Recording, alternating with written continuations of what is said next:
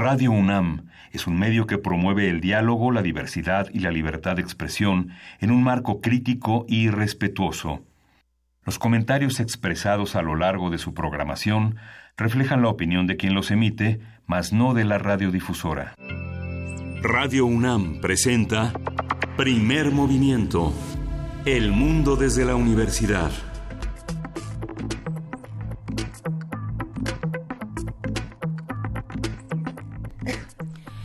Esa es la tos de Luis Iglesias. y entonces, si ya oyeron la tos de Luis Iglesias, ya saben que estamos en primer movimiento. Ya tengo cada vez menos tos, Juana Inés de esa. Ya es una, una carraspeadita pero nomás. de vez en cuando a pasear para que nos, para que nos entretenga y nos haga ver que a buena pesar de que nuestro cuerpo dice que son las 8 o 6 todavía, porque tarda uno unos días en acostumbrarse, según los especialistas. Son las 7, 6 de la mañana de este martes 30 de octubre. Luisa Iglesias se acerca a Halloween y por lo tanto tú traes un suéter rayado. Ya traigo mi suéter de, de Freddy. No, justamente pensando en... en... ¿En horrores? Ay, yo, me- yo estaba pensando en todo lo contrario, en cómo podemos disentir. Están los que dicen yo prefiero Día de Muertos, están los que dicen yo prefiero Halloween, y podemos encontrarnos en algún punto todos y no pasa nada. Eh, sabemos que estamos pasando por un momento muy difícil en nuestro país, en el que opiniones estarán muy encontradas, por ejemplo, con el tema de la consulta del aeropuerto, que está en todas las primeras planas. eh, Sí, va a ser va a ser una temporada complicada, pero ¿cómo hacemos todos los ciudadanos que estamos de este lado para volvernos críticos, para volvernos eh, solidarios, para no estar de acuerdo y aún así poder trabajar todos juntos, que es importante? Ya que tras todo lo del aeropuerto, íbamos a ir por otro lado. Íbamos a ir por que- otro lado, Ya que vámonos por otro lado. trajiste, no, ya nos iremos, pero ya que trajiste lo del aeropuerto, solamente eh, recordar eh, que, bueno, la, la- el día de ayer salió ya el presidente electo Andrés Manuel López Obrador a dar las, eh, pues, los resultados oficiales de, de la consulta. Eh, ganó Santa Lucía, el, la cantidad de gente que votó es, es pequeña, pequeña. digamos, pero bueno, ganó Santa Lucía. Y, eh, y lo que dijo fue el aeropuerto va a estar acondicionado en tres años. En tres años se va a crear este carril confinado para ir de un, de un aeropuerto a otro, del Benito Juárez al de Santa Lucía. Eh, lo, lo que no explicó y sí dio una serie de comentarios, digamos, a los empresarios diciendo esto ya se acabó el momento de la corrupción, se acabaron los contratos, eh, no, no me acuerdo Sí. cuál fue el exactamente el adjetivo que utilizó, pero los contratos que van a que, que de los que se aprovechaban, etcétera, pero lo que no dijo es cómo se van a hacer esas revisiones, o sea, quién va a estar a cargo de una de la transparencia, qué cuáles son los mecanismos Así es. que se van a echar a andar, si va a haber una, una observación eh, de- por parte del gobierno, si va a haber páginas de internet donde todo sea transparente, si se va a poder, cómo se va a echar a andar o se va a fortalecer a organismos como el IFAI, eh, las solicitudes de transparencia, cómo van a funcionar. Esas son las partes que me parece que están faltando al momento de dar estos anuncios. Y, eh, y es muy grave. Y por otro lado, con Texcoco, ¿qué va a pasar? ¿Qué, ¿Qué- va a pasar? ¿Cómo se va a rehabilitar esta zona? Si es que se plantea rehabilitar, porque lo que Andrés Manuel López Obrador dijo es vamos a hacer un parque deportivo. Esa fue una, una de las muchas propuestas que se van se Por han dado. supuesto. Pero ¿y si ya hubo desfalcos ahí? Eh, eso ¿Ya? justamente. Que Ah, este, ya. Ya nos están buscando, ¿ya ves? ¿Para qué empiezas así? Pero tu teléfono tiene, está de acuerdo conmigo. Si ya hubo Sí, es que ahí, mi teléfono está intervenido y, Y luego luego habla. prende una luz. Sí, ya sé, ya, ya lo que, arruiné. que me está quemando una Pero retina, es pero que no importa. pensándolo, por ejemplo, en, en, en el término de lo irreversible que se ha comentado mucho en este programa, Juana Inés, eh, sí muchos decían, pues es que si ni hay lago, ¿para qué se quejan? ¿no? Eh, pues a ver. ¿Había lago? Y si el mundo se va a acabar, entonces nos aventamos todos al, al pozo. Pues no, vamos a ver qué soluciones quedan, qué sí queda y qué no queda, y, Sí, y pero- cómo se va a hacer transparente. Pero si alguien se... Si hubo desfalcos, si hubo falta de transparencia, Sí. eh, si hubo justamente toda esta corrupción en la construcción ¿Qué se del aeropuerto, de lo, lo que se lleva de la construcción de Texcoco, ¿dónde, quién, va, ¿quién se va a encargar de esa revisión y cuáles son los llamados a cuentas que se van a hacer? Todo eso lo vamos a platicar el día de hoy. También Es que justo, y me quedé pensando en otra de las cosas que se discutieron muchísimo después de que apareció el presidente electo dando su mensaje fue, a ver, él dice que el dólar no subió eh, específicamente por el tema del aeropuerto, sino que hay otra serie de factores que afectaron.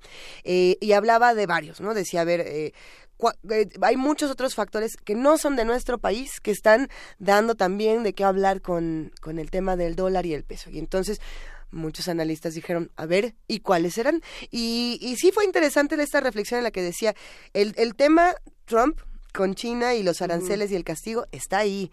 El tema Trump con los cinco mil soldados que están en la frontera está ahí y esa incertidumbre que genera en los mercados no es únicamente el aeropuerto, pero sí está y también hay que decirlo, no pues no somos ajenos a que, claro que nos importa lo que pase con estas cosas porque todos comemos. Y no solo es el aeropuerto, es comentarios como al gobierno de México no le importan los mercados internacionales. Que es un poco lo que, lo que quiere decir esta decisión. Y si no quiere decir eso, que nos lo expliquen y que nos digan qué opinan los que están del otro lado haciendo comunidad con nosotros.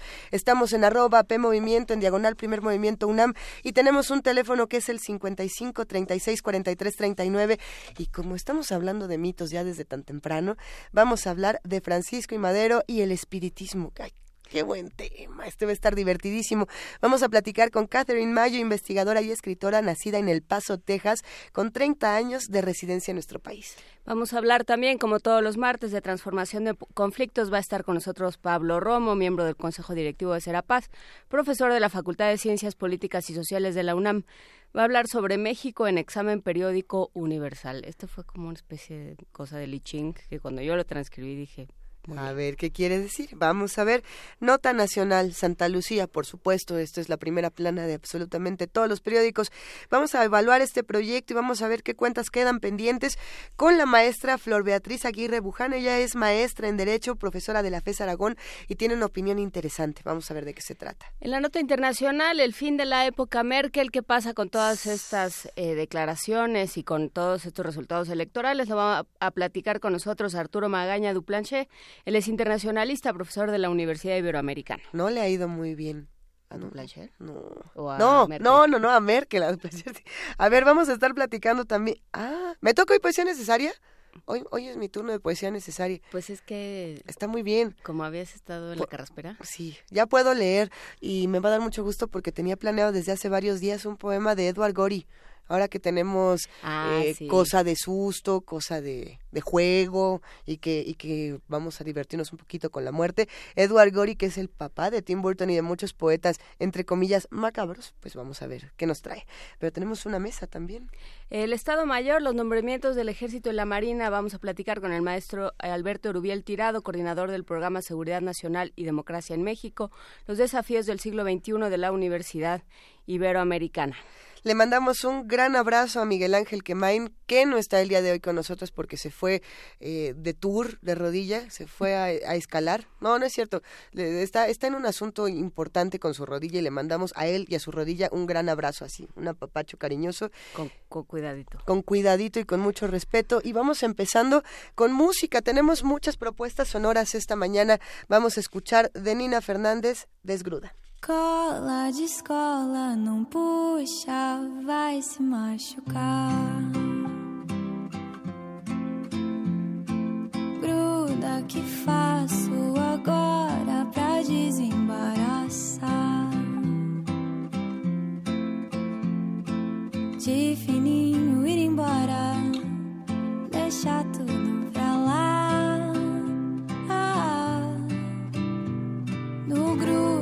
desgruda, não cola, aprende a respirar.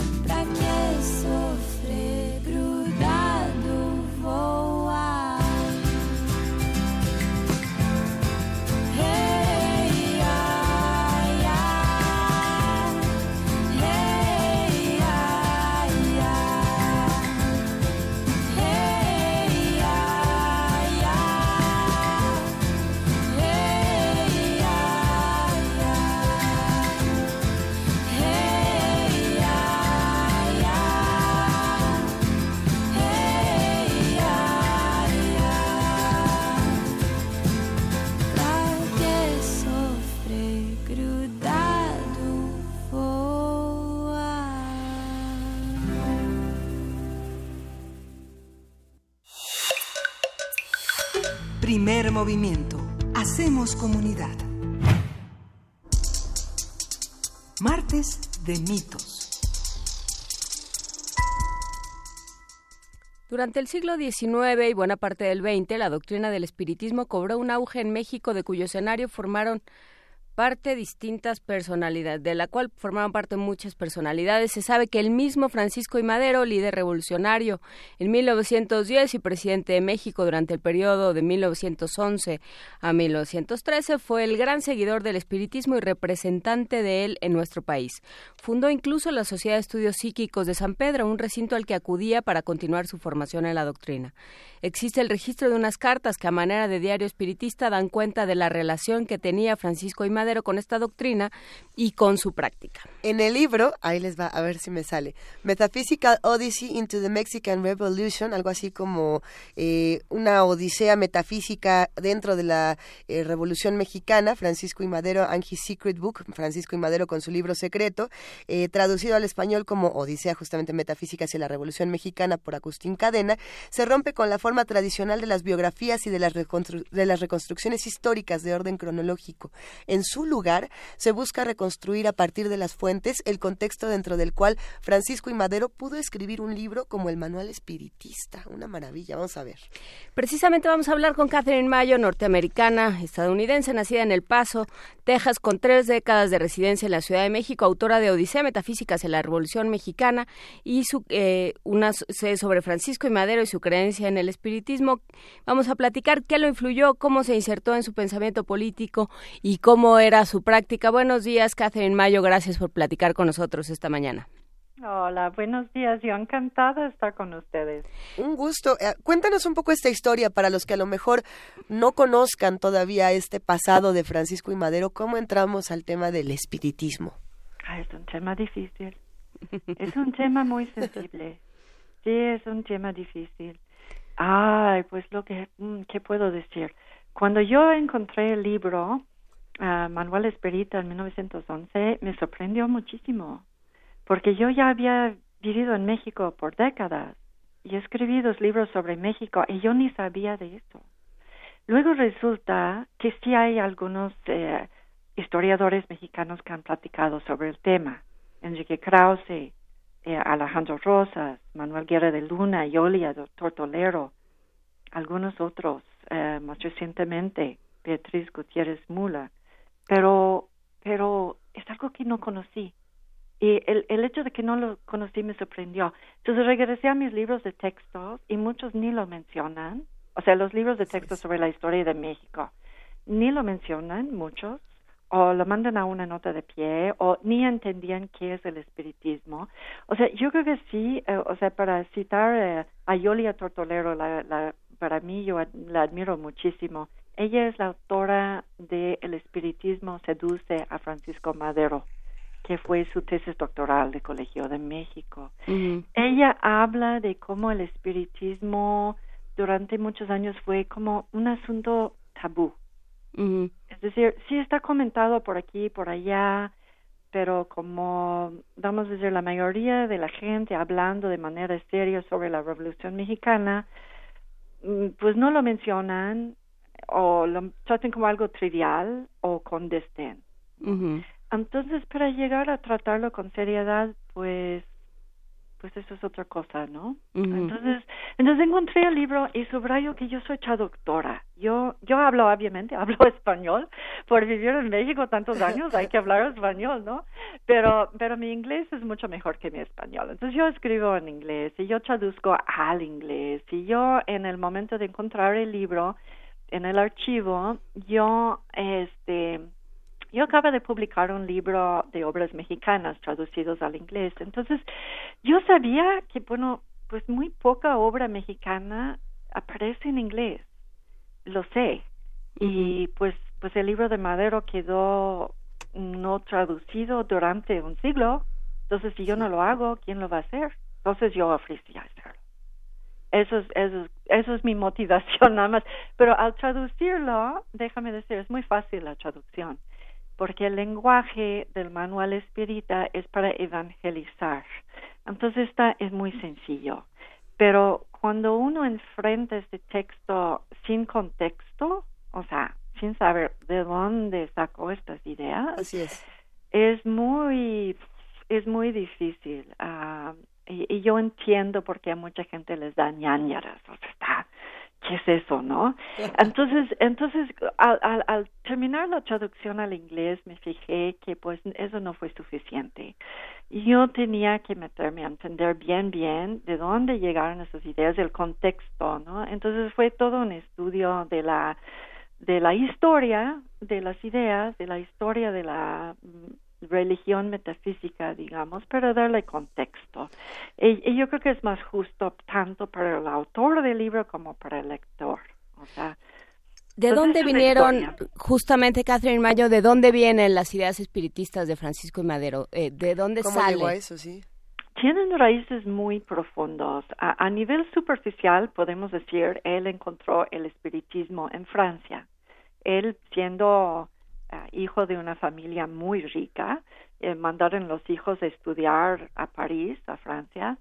Entonces, llegando allá como joven, encuentra el espiritismo. Eso, eso es, um, y es un movimiento uh, metafísico francés que luego se, se ha exportado a mucho de Latinoamérica, las Filipinas, Puerto Rico, etcétera, etcétera. Pero los raíces son más profundos que esto. Yo creo que el raíz del espiritismo es el espiritualismo con U, mm. el espiritualismo de Nueva York y Inglaterra, eh, trasladado al francés y codificado por un francés que se llama Alan Kardec. Pero atrás de todo esto hay aún más eh, raíces. Llegamos al místico Emanuel Swedenborg, por ejemplo, el corpus hermético, o sea, muchas cosas del renacimiento, uh, de lo oculto, también muchas raíces en la Kabbalah. Entonces, tiene muchas raíces, pero yo creo que la explosión de la, las cosas, o sea, realmente cuando, mm, eh, how catch fire, cuando empieza. Cuando eh, encuentra su auge eso, mediados del siglo XIX en Nueva York, con el auge del espiritualismo. Y eso es todo un fenómeno. Y llega a Europa y luego, luego codificado por Alan Kardec.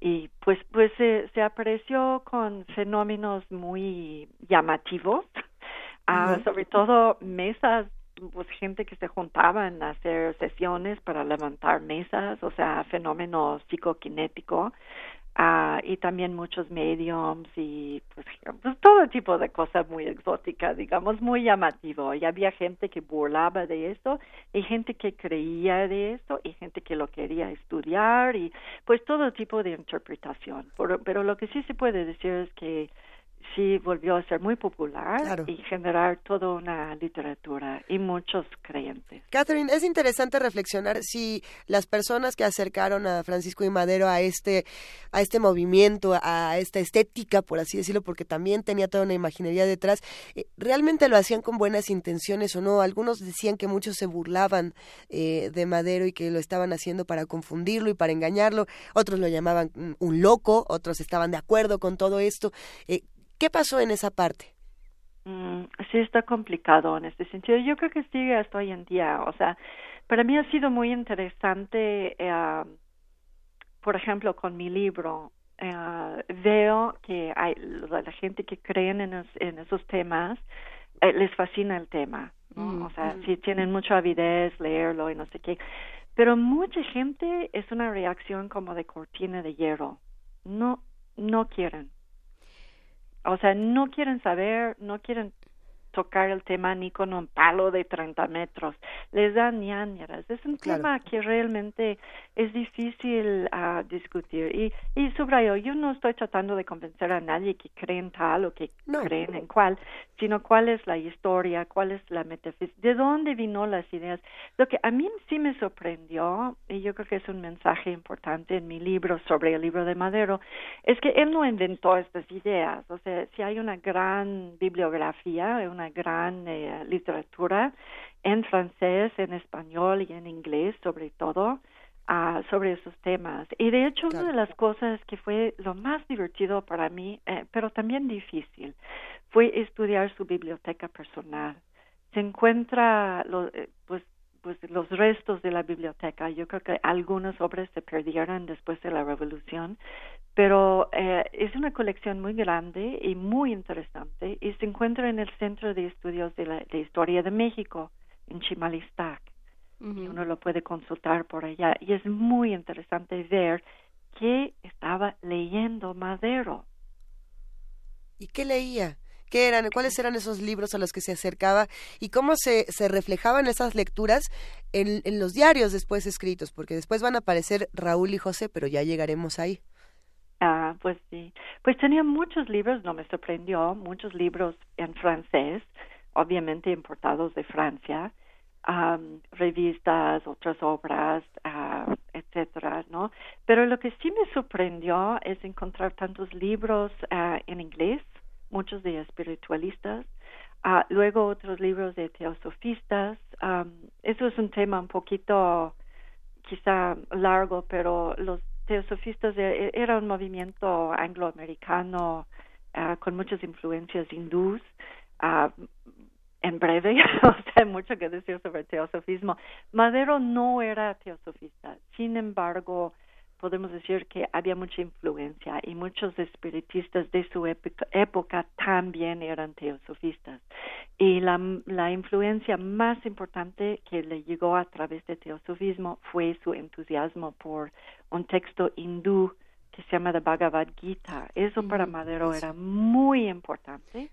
Ah, eso nos señala Manuel Guerra de Luna, uno de los historiadores mexicanos que sabe más del asunto.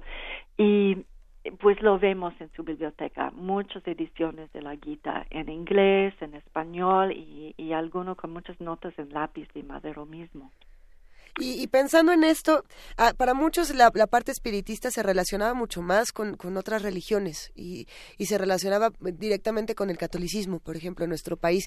Eh, aquí se, se, se puede leer la entrada de muchos otros textos y de muchas otras culturas en algo que resulta bastante rico, para Sí, bien y para mal. En, en el libro de Madero vemos mucha influencia de, de su catolicismo. Se habla de los santos, del Padre Nuestro y ese tipo de cosas. Sí. Pero el problema, el problema con el espiritismo es que es que para para los que son católicos, aunque hay gente católica que también son espiritistas, pero según la Iglesia ah, no está aprobado el espiritismo. Es, es prohibido. Ah, primeramente porque involucra la intención de, de hablar con los muertos, de comunicarse con los muertos y eso está en contra de las enseñanzas de la Iglesia católica, pero también ah, el espiritismo habla de que uno no necesita la misa, que uno no necesita la intermediación del clérigo, de los padres. Y bueno, eso también va en contra Sí, de las eso no, no le gusta a la Iglesia Católica. entonces, imagínense, pues sigue siendo muy influyente la, la iglesia, pero imagínense en 1910. O sea, Claro. fue un problemón para Madero. Entonces, por eso él, él, él era espiritista, eh, espiritista mm, con mucho entusiasmo, pero eh, publicó el libro eh, Emanuel Espirita en 1911 Sí. con seudónimo un seudónimo Bhima, B-H-I-M-A, es un nombre de un guerrero eh, en la Bhagavad Gita. Y pues, pues quiere ese seudónimo porque pues él, él estaba muy consciente de que le iba a hacer mucho daño político. Y de hecho, en aquel entonces, mucho chisme, mucho rumor, y sus enemigos trataban de atacarle por eso. A ver, justamente ya nos escribe por aquí Sebas ST y nos dice, no entiendo, ¿Madero hablaba ¿Cómo? con los muertos o no? Así, muy sencillo nos lo puso. Bueno, eso no nunca vamos a saber, porque no estamos, o sea, nunca vamos a saber. Pero lo que sí sabemos de lo ¿Qué que él ha escrito, lo que él ha escrito en su libro y también vemos en sus cartas y sus, este, su correspondencia, digamos, y su, sus cuadernos mediamnísticos, toda la evidencia nos señala que él creía que lo podía hacer. O sea, él creía que era medio mm, escribiente, es decir, eh, eh, tomaba, o sea, un espíritu tomó, tomó control de su, de su mano y su pluma y escribió. Eso es lo que él creía. Si es verdad, eh, eso no voy a saber, yo creo que nunca vamos a saber. Y si eran muertos o eran otras entidades o, o nada, o su imaginación o su subconsciente, no sabemos. Ah, Yo, yo, yo en lo personal no puedo decir, pero la evidencia en el archivo y por las publicaciones nos, muestran que la conclusión lógica es que él, Madero, él sí creía que era medium. Él creía ser medium. ¿Y quiénes se comunicaban? ¿Y qué era lo que le decían? ¿Tomó alguna decisión importante, digamos, para, para nuestro país, para, otras para otros asuntos, debido a este tipo de... de Sí, sí, y eso fue uno de los puntos de, del libro de Enrique Krause, Sí. que salió a finales de los ochentas. Eh, ese libro, la biografía se llama Francisco Madero, Místico de la Libertad. Y, y él se habla de, de, de la evidencia en el archivo y, y etcétera. También eh, uno puede ver todas las cartas de las las transcripciones de, de de sus cuadernos mediamnísticos en las obras completas de Francisco Madero compilado por Alejandro Rosas. Eh, y también uno los puede ver, ¿no? Y algunas cartas están firmados por un, un Benito, otro por un, eh, perdón, un DJ, otro por José, y pues en, y al principio por lo que parece ser su hermano Raúl. Tenía dos hermanos, uno falleció de niño y se llamaba Ra- Raúl y otro vivió a ser muy grande ah, y general y, y gobernador y no sé qué más, pero los dos se llamaban Raúl. El Raúl que falleció de niño es el que aparentemente, según sus cuadernos, estaba canalizando primeramente, que le dio consejos ah, espirituales y de dieta y cosas así, y luego llegando a tener una carrera más política, ah, y sobre todo cuando estaba escribiendo su libro, eh, el, el que efectivamente podemos decir lanzó la revolución es la Asociación Presidencial en México en Ujú. 1910, la llamada para las elecciones libres, ¿no? Ujú. Am, eso, en ese momento sí vemos que al sentarse a trabajar sobre ese libro, él sí hizo sesiones ah, mediamnísticos y, y pues canalizó mensajes de lo que parece ser espíritus. Eh, como digo, yo no sé si eran o no eran o qué, pero pues los, los cuadernos mediamnísticos tienen mensajes, um, uh, how do you say, encouraging, como alentadoras. como- Alentadores, sí. como órale, hay que escribir el libro, ¿no? o sea, o sea, como coach deportivo, ¿no? O sea, ah, así, entonces podemos decir que sí. O sea, ese libro, La Asociación Presidencial en 1910, es un libro sumamente importante para en la historia mexicana y en la revolución. A ver, y cómo justamente esto eh, era lo- ah, algo que yo quería que yo quería preguntarte, Catherine, ¿cómo hay algún vínculo, digamos, entre el pensamiento político de, de Madero? O sea, hay una idea, digamos, él tiene una idea de país y una idea de que él tiene que ser él eh, quien quien haga las cosas, digamos, que él tiene que ser este instrumento de cambio. Eh, ¿Hay, ¿Hay alguna, obviamente todos estamos contaminados, por todas nuestras zonas de, de personalidad se, se comparten, digamos, se contaminan. ¿Cómo era esto en el caso de Madero? Yo ¿Había creo una cosa espiritual? cosas. Sí, bueno, yo creo que dos cosas. O sea, por el lado del espiritismo, hablaba mucho de la democracia y la justicia y pues ser buena persona, ¿no? O sea, entonces eso lo vemos claramente en la literatura espiritualista y espiritista y lo vemos reflejado en su libro Manual Espírita.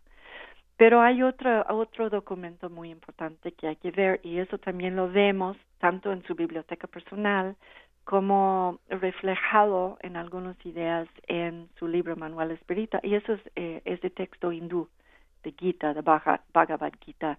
Y eso es muy importante y, y de no entender eso, uno no puede entender por qué levantó armas. O sea, por qué la, o sea, una revolución es una cosa violenta, Hay batallas, hay gente que muera, ¿no? Entonces, ¿cómo que no es una contradicción? Pues no es una contradicción si uno ve el contenido de, de la Bhagavad Gita. Es, don, es un texto muy, muy antiguo, traducidos am, de, del sánscrito ah, por primera vez en el siglo XVIII al inglés y luego al español y otros idiomas y vuelve a ser en tiempos de Madero finales del siglo XIX, digamos, eh, perdón, finales, sí, finales del siglo XIX, vuelve a ser muy popular. Muchos intelectuales, muchas figuras políticas y también al principio del siglo XX y hasta hoy en día hay mucha gente que toman eh, que consideran la Bhagavad Gita una influencia muy importante. Eh, es donde el Señor Krishna, que es la octava encarnación del Dios eh, Vishnu, aparece en un campo de batalla y le revela al guerrero Arjuna, nombre pseudónimo también de Madero, al guerrero Arjuna el verdadero naturaleza de la realidad y la moralidad y la necesidad de tener calma y valor y hacer su deber. Y en ese caso Arjuna tenía que matar sus primos en la batalla. Entonces, el hecho de que Madero lanza la revolución en 1910 Sí. y publica el manual Esperita siendo presidente electo en 1911 con el nombre Pima, que era un guerrero eh, de la Gita, pues, pues está interesante, ¿no? Este hay algo que decir sobre eso, ¿no? Y preguntan, nos pregunta en, en Twitter Pablo, eh, ¿no será que eh, eso- para Madero eso del espiritismo era como un hobby, como comprar libros o escuchar música o ver series en este momento? No, yo creo que no fue hobby. Yo, yo creo que yo creo que dio su vida por eso. Yo creo que yo creo que su, su todo Claro. todo lo que hizo fue a mí me parece, según la evidencia que yo he visto de los documentos, eh, nunca vamos a saber porque pues no no estoy en el cerebro de Madero en esos años, ¿no? O sea, pero digo, según la evidencia que tenemos, mi conclusión es que Sí. si él si era no era hobby, o sea, para él fue una cosa que le dio la motivación de lanzar la revolución y tenía mucho que perder. Eso es otra cosa que mucha gente no se fija. Era hijo de una familia muy rica y la familia tenía mucho que perder y de hecho perdió mucho por las actividades y la, por la, eh, de Madero y por la revolución de Madero. Sabemos, pe- perdón, Catherine, sabemos de más personas que hayan acompañado a Madero en esta, en esta, digamos, empresa espiritista. ¿Quién más? Eh, al- ¿Alguna otra figura importante para nuestro país? Oh, pues mucha gente alrededor de él, pero eso dicho, yo creo que los algunos se apoyaron a Madero como, bueno, en el libro de que acaba de salir de hace pues un par de años, el libro de Beatriz Gutiérrez Miula, ¿no? La, la esposa de, de López Obrador. Sí. Ella habla de dos revolucionarios a la sombra de Madero, la historia de Solón Argüello Escobar, eh, un poeta nicaragüense espiritista, y Rogelio Fernández Güell, un costarricense también espiritista. Ah, yo comenté, ah, no cito su libro porque el mío salió antes, ah, si no me hubiera citado encantada. Yo hablé un poco de Rogelio Fernández Güell y hablé más de Arnoldo Krumm-Heller, ah, un alemán que resulta ser pues muy metido a, a cuestiones esotéricos. Algunas de sus obras se encuentran en la biblioteca de Madero y después de la muerte de Madero, uh, Krum Heller vuelve a ser una figura en el mundo esotérico muy importante con muchas obras, principios del siglo XX. Ah, en- pero hay gente también que se metieron a la lucha sin interés en el espiritismo, sin conocimiento, o sea, tenían sus otras razones por la lucha. Y, y muchos, pues yo creo que ni sabían o ni sabían que Madero era espiritista o que pensaban quizá, a sus enemigos dicen eso, pero no es cierto, porque pues si lo dicen porque es enemigo, ¿no? Entonces yo creo que había todo tipo de gente y pues no es algo que la- mucha gente se sentía incómodos eh, como comentar abiertamente, precisamente porque mucha gente sí burlaban de espiritismo o lo, de, lo, lo, lo trataban con desdén. Entonces hay mucha gente que quizá eran y no sabemos, o, o, o no sé, o sea, yo creo que nos quedan muchos misterios en ese sentido. Uno de, lo- de los misterios que se quedan pendientes y que quizá podamos, con eso podríamos cerrar esta conversación, Catherine Mello, eh, nos están preguntando aquí en redes sociales si conocemos el método que utilizaba Madero para comunicarse con, con los muertos. Por aquí también nos lo decía Alberquita, que decía algo así como Abraham Lincoln, cazador de vampiros, eh, Madero, jugador de Ouija. ¿Cómo le hacía? ¿Qué, qué método utilizaba? Eh, los hay muchos y, y podremos decirlos de manera juguetona, pero él lo tomaba con mucha seriedad. Pues sí, o sea, yo creo que su manera, que era que, que él, o sea, hay, hay varias maneras según la literatura, ah, y uno es que la gente se pone en un grupo y como grupo evocan los espíritus, algunos utilizaban los tablas Ouija, no sé qué, o Ouija boards, ¿no? O-. La ajá Ouija, sí. O, um, planchettes se llama en, espa- en, en francés.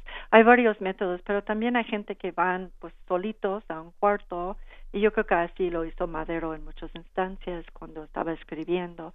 Y, es por, por meditación, por calmar la mente ah, y invocar, o sea, pues nada más de, de poder controlar la atención y in- atención y intención de uno. Ah, es, es según lo que tengo entendido. De hecho, en el manual espírita él habla de varios métodos de, medium, de mediumnidad, de me- métodos mediumnísticos. Él habla mucho de eso en su libro. Pues Sí. eh, lo Buenísimo. seguiremos conversando. Muchísimas gracias, Catherine Mayo, autora de Odisea Metafísica hacia la Revolución Mexicana. ¿Quién lo publicó? Ah, lo publicó ah, Literal Publishing y también hay una edición, ah, yo creo que esto está agotado, pero hay otra edición en Amazon de pasta blanda y de Kindle, o sea, de libro electrónico. Y si uno viene a mi página, cmmayo.com, hay toda una página en español y ah, enlaces entrevistas y podcasts y, para comprar el libro, pero también leer extractos y y artículos y pues por los que les interesa el tema les invito a la página web cmmo- cmmayo.com. mm, cmmayo.com. Muchísimas gracias, Catherine Mayo, por conversar con nosotros esta mañana. Ah, yo yo encantada, encantada y muchos muchos saludos y gracias por interés en el tema. Hasta luego, gracias a ti. ¿Qué tema? A ver, eh, ya compartimos la liga en redes sociales. Eh, dicen que nos dicen que hubiéramos puesto Ouija Board de Morrissey, pero no, les vamos a poner de Essex Garden, de Essex Garden, Rudely.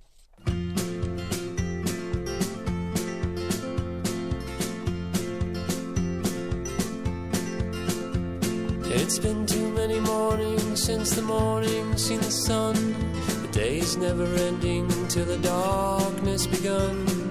Peering from the lightman's house up on 43. The sun is breaking dusk along the rusty Rue de Lis.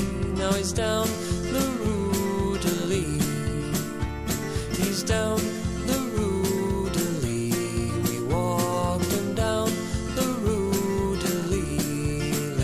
night. We heard he was a soldier from a musketeer time. Kept all his secrets guarded wine. Never spent his money, not a nickel or a franc. Wouldn't trust his sister any more than the bank. Now he's down the Rue de Lis. He's down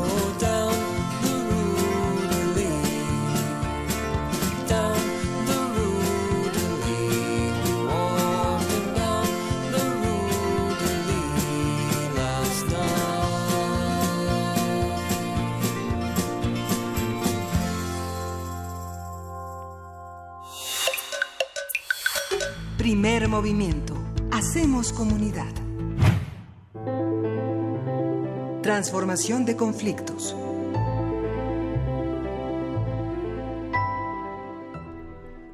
Siete de la mañana con 49 minutos y ya está con nosotros en la línea Pablo Romo. ¿Cómo estás, Pablo Romo? Buenos días. ¿Qué tal? Qué grande gusto. Cuéntanos, a ver, explícanos tu tema porque me quedé un poco perpleja. Muy interesadas.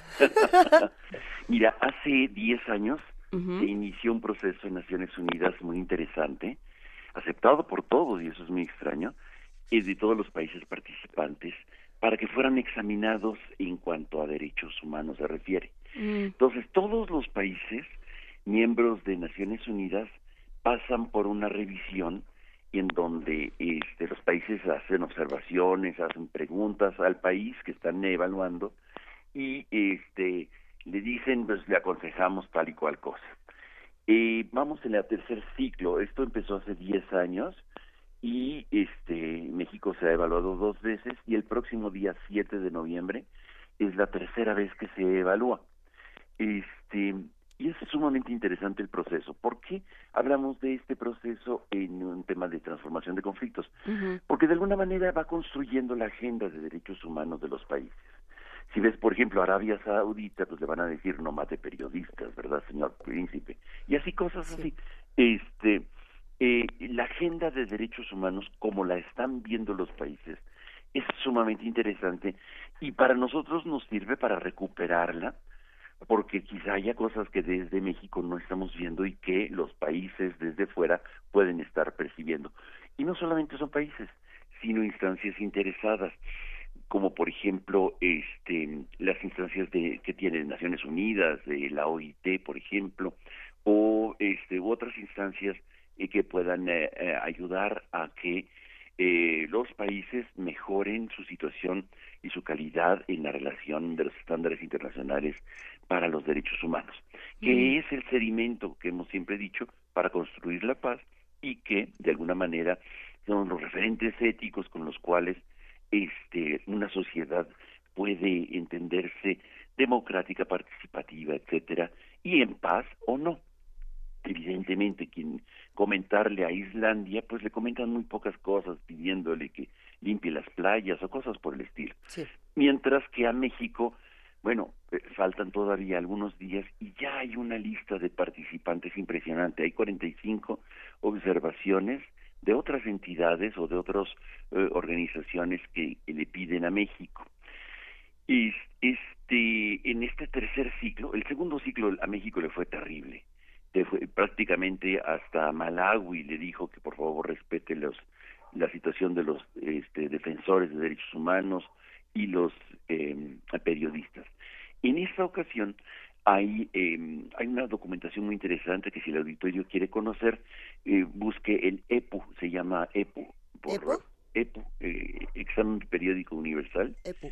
EPU, así tal cual, y eh, México, y entonces van a encontrar una serie de documentación muy interesante sobre este eh, eh, eh, lo, lo que se está recomendando a México, lo que están diciendo los otros países, y em, eh, podremos ver el próximo día eh, miércoles, o muy de mañanita, es decir, martes en la noche, este vía eh, en directo, en streaming, desde de Ginebra, el, eh, el examen periodo- periódico, donde va a estar el subsecretario Miguel Ruiz Cabañas siguiendo y tomando nota de lo que los países le dicen. Es relevante, es importante y hay que hacerlo importante porque es la comunidad internacional que está hablando y pues normalmente no es así muy terrible, por supuesto, pero es incisivo, o sea, no deja de ser en un lenguaje diplomático y eh, pero es fuerte, es muy fuerte. Y la sociedad civil también genera y se posiciona ahí, nos posicionamos ahí como sociedad civil para que eh, se nutran los países de más información. Un país como, pues no sé, Bahrein o Malawi, insisto, este pues no, no tienen el más mínimo interés por México, pero pueden hacer eco de las propuestas de la sociedad civil de las cuales son interesantes. En esta ocasión, aparte de lo, de lo ya consabido, de subrayar la, eh, la, necesidad de implementar los mecanismos internacionales eh, contra la impunidad, por ejemplo, o eh, fortalecer el mecanismo de protección para defensores y periodistas, eh, se está subrayando la necesidad de ratificar el protocolo facultativo del el PIDE, es decir, del protocolo eh, del Pacto Internacional eh, de Derechos Económicos, Sociales y Culturales, que es importante para que pueda verificarse situaciones eh, en, ese tema, particularmente en eh, que vamos a estar viendo para los megaproyectos y demás. Puede ser muy importante que instancias internacionales eh, se, se hagan presentes. De igual manera, pues está hablándose del convenio 189 de la OIT.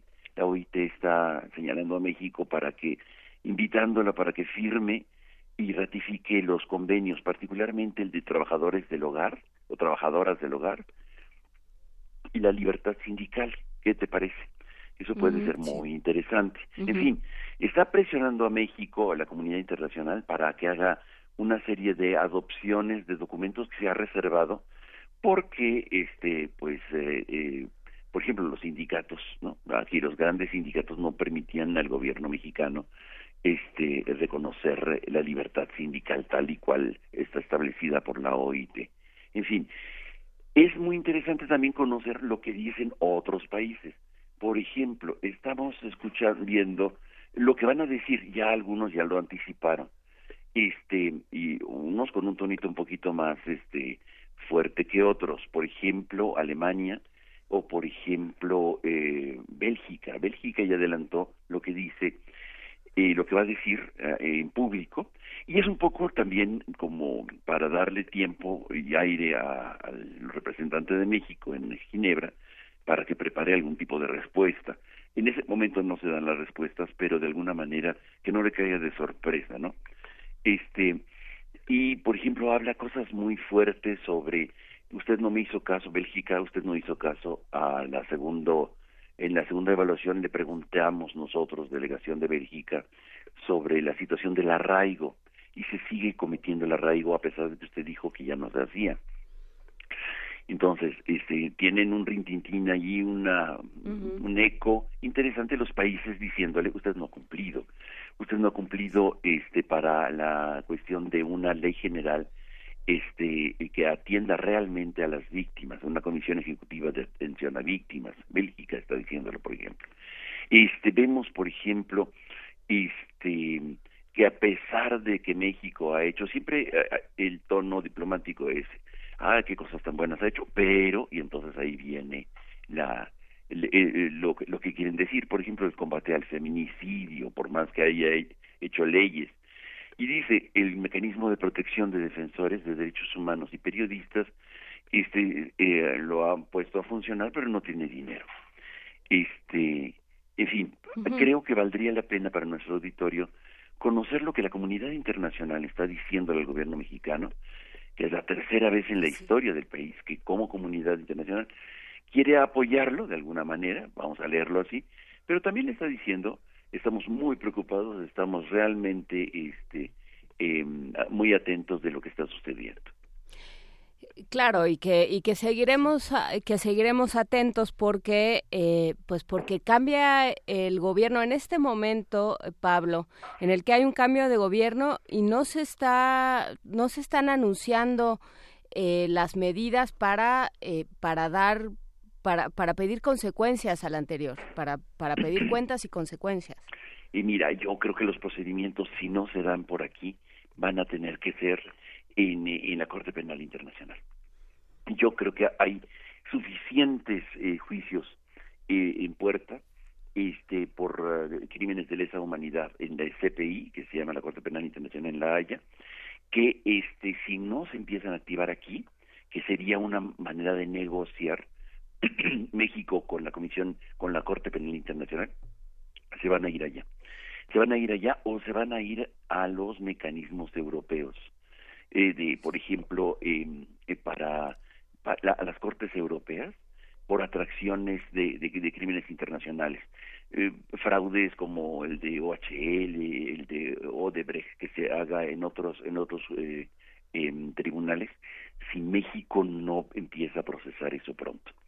Creo que hay suficientes condiciones jurídicas y esto es lo interesante en el nuevo contexto mundial, global, también de justicia. Si no se hace justicia en el país, empieza a haber este, la necesidad, como se está haciendo en Estados Unidos, en Texas. Fíjate, por ejemplo, por qué están reclamando a varios de los gobernadores mexicanos de estados en, en Estados Unidos de extradición, no solamente al Chapo, ¿no? sino a gobernadores y a funcionarios. Los están, ¿Por qué no se están procesando aquí? Entonces empiezan a procesar allá. Sale más caro para los que están haciendo el litigio, pero de alguna manera este pueden eh, tener consecuencias de mucha mayor imparcialidad, dada la incapacidad no solamente de un nuevo gobierno, Juana, sino de este de todo un sistema de administración de justicia. Hay que ver nada más cómo está el sistema de administración, ya no solo el de procuración, que es un desastre, sino el de administración de justicia. Lo tenemos este paralizado en muchos eh, en muchos sentidos por por porque los juicios no funcionan los juicios no, no funcionan, los peritos no asisten a los juicios orales porque los desbaratan, ¿no? Cuando el, el abogado le empieza a consultar, y usted cuando llegó respetó a la escena del crimen, y pues ¿cuál escena del crimen? Yo soy una aspiradora para recoger los, los, los casquillos, en fin. Entonces, este tipo de situaciones de, de, de administración de justicia está en pañales, y creo que, pues, por más buena voluntad que pueda haber, si no hay una gran eh, voluntad, reforma y voluntad para, para implementar el, el, sistema de justicia, va a ser un poco complicado. Pero bueno, lo vamos a ver nosotros en los tribunales internacionales. Lo vamos a ver. Muchísimas gracias, Pablo Romo, por esta conversación. Buenísimo. Nos escuchamos el próximo martes y ponemos atención a este examen periódico examen universal. periódico universal, hay que estar atentos. Muy Hasta bien, luego. muchísimas gracias. Gracias, Pablo. Chao. Vamos a una pausa y regresamos a la segunda hora de primer movimiento. Síguenos en redes sociales. Encuéntranos en Facebook como Primer Movimiento y en Twitter como arroba PMovimiento. Hagamos comunidad.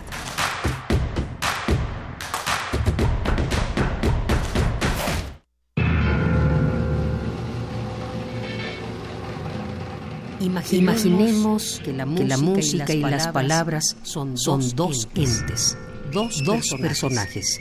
¿Cómo, ¿Cómo dialogarían? ¿A qué mundo, ¿A qué mundo pertenecerían? pertenecerían? ¡Juntos, perros! No.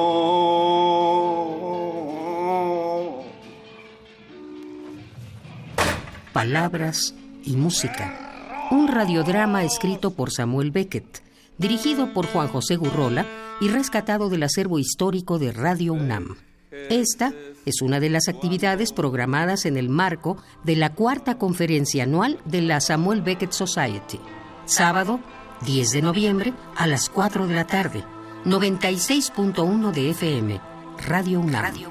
Experiencia, sonora. Experiencia sonora.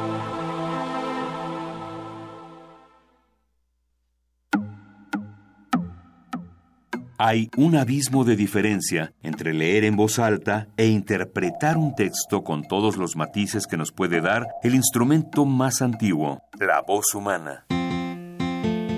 Radio UNAM invita al público en general que desee entrenarse en la interpretación vocal a inscribirse en el taller Voz, tu voz, impartido por Elena de Aro. Desarrollo de la conciencia corporal, reconocimiento de la voz y lectura de interpretación para todo público. todos los lunes y miércoles de noviembre de las 18 a las 21 horas. Informes e inscripciones al 5623-3272. Una voz bien entrenada puede construir un mundo. Radio UNAM invita.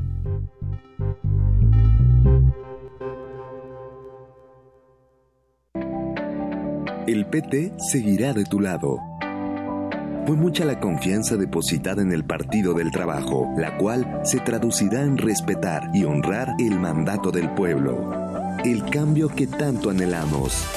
Asumamos juntos el reto que representa la nueva etapa de México. Participa, acércate al Partido del Trabajo. Vamos a cumplir lo prometido. No te vamos a fallar. El PT está de tu lado. Exposición Somos Museo, abierta en el Museo de Arte Moderno, reúne 42 obras realizadas entre 1919 y 2007, entre pinturas, fotografías, objetos escultóricos, dibujos e impresiones heliográficas, que conforman cuatro núcleos sobre temas recurrentes en la historia del arte mexicano: vida cotidiana, surrealismo, violencia y amor. Somos Museo se puede visitar en el Museo de Arte Moderno, Avenida Paseo de la Reforma y Calzada Gandhi Chapultepec, Ciudad de México. ¿Quiénes hacen la ciencia? ¿Cómo se suma la ciencia a las soluciones de los problemas iberoamericanos? Científicos, investigadores y académicos de Iberoamérica hablan de los avances en ciencia, tecnología e innovación que inciden en nuestra vida. La ciencia que somos. ciencia que somos. Iberoamérica al aire. Viernes a las 10 y media de la mañana. 96.1 de FM. Retransmisión, domingos a las 9.30 de la mañana por el 860 de AM. Radio UNAM. Experiencia sonora.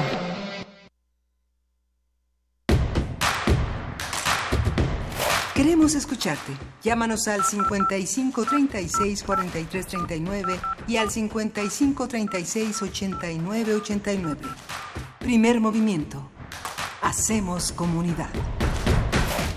Y son las 8 de la mañana con 5 minutos de este martes 30 de octubre. ¿Cómo están los que hacen comunidad con nosotros? Gracias por acompañarnos esta mañana. Jefa de información, Juana Inés de esa. Nos volvemos a encontrar. Nos volvemos a encontrar, Luisa Iglesias. Eh, justamente hablábamos eh, antes de, de la pausa, hablábamos con Pablo Romo sobre la evaluación, no, el examen periódico universal que realiza la ONU a distintos países en materia de derechos humanos. Eh, será interesante ver qué es lo que sucede con México, qué es lo que sucede con otros países, qué sucede también cuando la respuesta al asesinato de un periodista en Arabia Saudí es eh, sí, pero es que tenemos muchos negocios, ¿no? O sea, ahí. Digamos, Trump lo dice abiertamente porque, porque, pues, así es él, pero quienes no lo dicen, ¿no? Que, recuerden que el príncipe eh, Salman tiene, desde luego, una medalla del Águila Azteca, tiene la condecoración del Águila Azteca que le Ay, entregó más. Enrique Peña Nieto y por su conducto, pues, el gobierno de México Ah, sí es cierto, Peña país. Nieto todavía está ahí. Sí, ¿Te sí. acuerdas? Seguía por ahí, ¿verdad? Mm, no, míralo. Qué interesante que todavía siga Peña Nieto y dando medallitas. Además, No, bueno, la medalla, ya la la había medalla dado. fue hace la como dos, dado. tres años, sí. Bueno, ¿cuáles estará dando ahorita? Ya Pero, nos vamos, toma tu medallita y corre. Oigan, tenemos muchos mensajes por aquí. R. Guillermo, gracias por escribirnos. Miguel Ángel G. Mirán. También le mandamos un abrazo a Pablo Extinto, a Miclantecu- Miclantecuani, que sí que Tecuani, abrazote. Eh, a quién, es que hay muchos mensajes, por supuesto. ¿Y quién, quién fue? A ver, ahorita lo buscamos en redes. Quien confundió a Madero con Maduro. Estuvo Eh, chistoso. No, no, fue, sí, fue una conversación. Ahora lo sobre, buscamos. eh, platicamos sobre Francisco de Madero, el espiritismo, de dónde viene su... eh, y cómo influyó la relación, por ejemplo, con el Bhagavad Gita, una serie de, de, dis- de, disquisiciones con Catherine Mayo, fue interesante.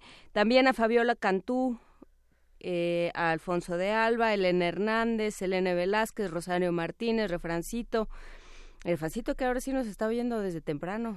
Ay, abrazote. Un abrazo a Refrancito Arturo Díaz, a Hernán Garza, a todos ustedes que están con nosotros, Mayra Elizondo, por supuesto, todos ustedes que están con nosotros, se los agradecemos muchísimo y nos vamos a nuestra nota nacional. Nos vamos a la nota nacional y seguimos con ustedes.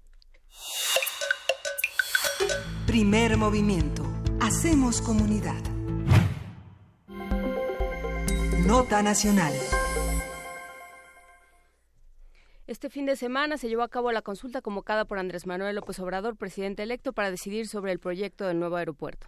Con 747 mil votos a favor frente a un poco más de 310 mil, según cifras de Enrique Calderón Alzati, presidente de la Fundación Arturo Rosenbluth y coordinador de la consulta y el conteo de votos, ganó la opción de cancelar la obra del nuevo aeropuerto en Texcoco y construir dos pistas en la base militar de Santa Lucía, que llevaría una operación conjunta con el actual aeropuerto Benito Juárez. Hasta ahí.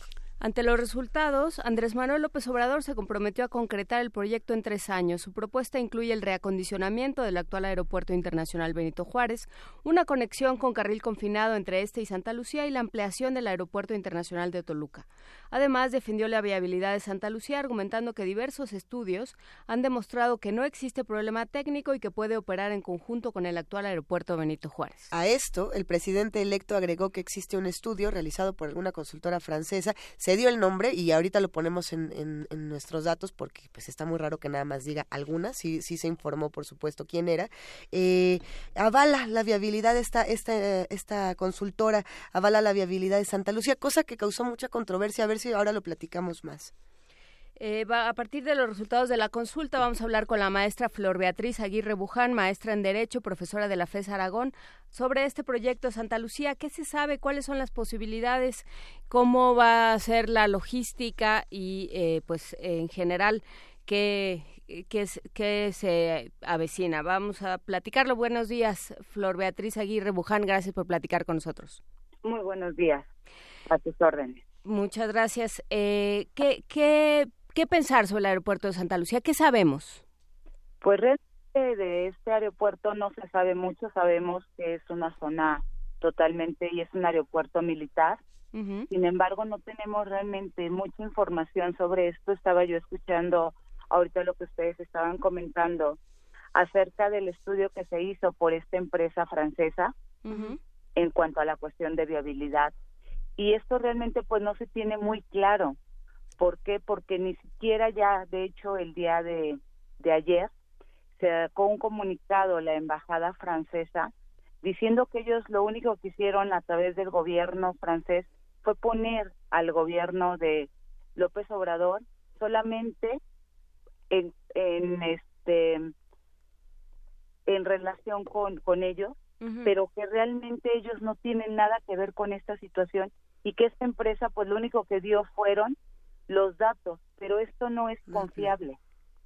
Entonces, ¿qué se sabe realmente de Santa Lucía? Pues no se sabe realmente mucho, solamente que es una base militar, pero que no se tiene realmente ese estudio de viabilidad y sobre todo no se tiene el estudio de impacto ambiental.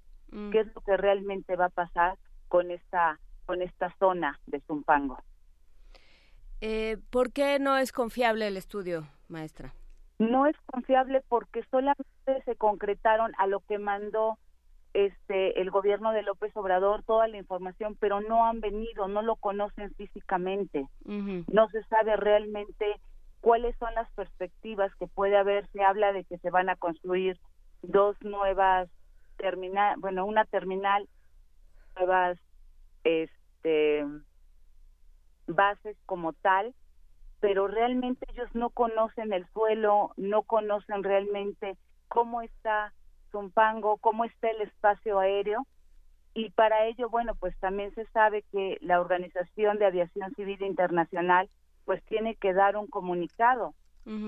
Y no lo han hecho, se tiene que hacer un estudio por parte de ellos que se supone que va a costar por ahí de los 600 millones de pesos, pero la, la Organización de Aviación Civil Internacional no ha dicho absolutamente nada con respecto a lo que va a ser Santa Lucía. Eh, complicado, sin duda, el, el, el, tema de Santa Lucía, las distintas declaraciones. Aquí tenemos, ya encontramos el nombre de la consultora francesa, es Blue. Eh, una, una pregunta, maestra Flor Beatriz Aguirre. Justamente en el comunicado que da el presidente electo Andrés Manuel López Obrador, ¿se habló de la relación eh, con el gobierno francés o únicamente se habló de la recomendación de esta consultora? Y, y si no tiene ninguna validez, ¿qué otros, ¿qué otros estudios se tendrían que hacer en este momento? Para dar validez o decir, bueno, pues ni modo y tampoco funciona esta? Bueno, lo que dijo el, el actual este presidente de- México es que a fin de cuentas lo único que él está diciendo, él había dicho con antelación que una empresa francesa que había sido totalmente recomendada por parte del, del gobierno francés, por el propio presidente francés, era quien había dado estos estudios de viabilidad a través de que se pudiese utilizar Santa Lucía. Pero el día de ayer el gobierno francés sacó un comunicado diciendo que ellos solamente dieron una recomendación y que esto solamente es para una recomendación, que dónde está realmente ese estudio. Ese estudio no, no se tiene. Lo único que hicieron es dar una recomendación, pero ellos no conocen de manera exacta cuáles son las expectativas que se tienen san- sobre Santa Lucía y qué se tendría que hacer. Pues aquí lo importante es pedirle a la Organización Mundial de Aviación Civil Internacional que diera un estudio, sobre todo por el espacio aéreo mexicano, porque se dice también que no pueden estar tres aeropuertos en operación, que sería el de Toluca, el aeropuerto actual de la Ciudad de México y el de Santa Lucía. ¿Por qué? Porque va a haber también que cambiar las rutas del espacio aéreo, las rutas de viabilidad en cuanto a poder utilizar de manera muy cercana tres aeropuertos. Y esto puede ser sumamente peligroso. Y aquí viene esa situación que la, la organización no ha dado ni siquiera un pronunciamiento de esta situación. Eh, en espera de esto, eh, ¿qué, qué implicaría eh, el cierre de, de- de lo que se está construyendo en Texcoco? Bueno, En esto, términos legales. Jurídicamente estamos hablando de la cuestión de los contratos, de que hay que indemnizar a todas aquellas empresas a las que ya se les había otorgado de manera directa un contrato. Y esto Ujú. nos va a tener como consecuencia que todas estas empresas ah, se amparen, que lleven juicios de ante de nulidad. ¿Por qué? Porque no se les está cumpliendo. Esto ya desde 2015 se otorgaron muchos contratos y hoy se les dice que ya no. Entonces esto nos va a tener como consecuencia también que a nivel internacional, lo decía ayer la cúpula de empresarios, la Coparmex, que lógicamente no va a tener ningún tipo de certidumbre a nivel internacional para la inversión extranjera.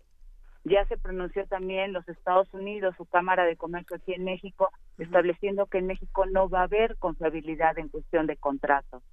Y eso puede ser muy grave, sobre todo porque porque podemos tener fuga de capitales. Ok, desde su opinión, eh, maestra Flor Beatriz Aguirre, entonces esta fue una mala decisión y se debía haber conservado Texcoco.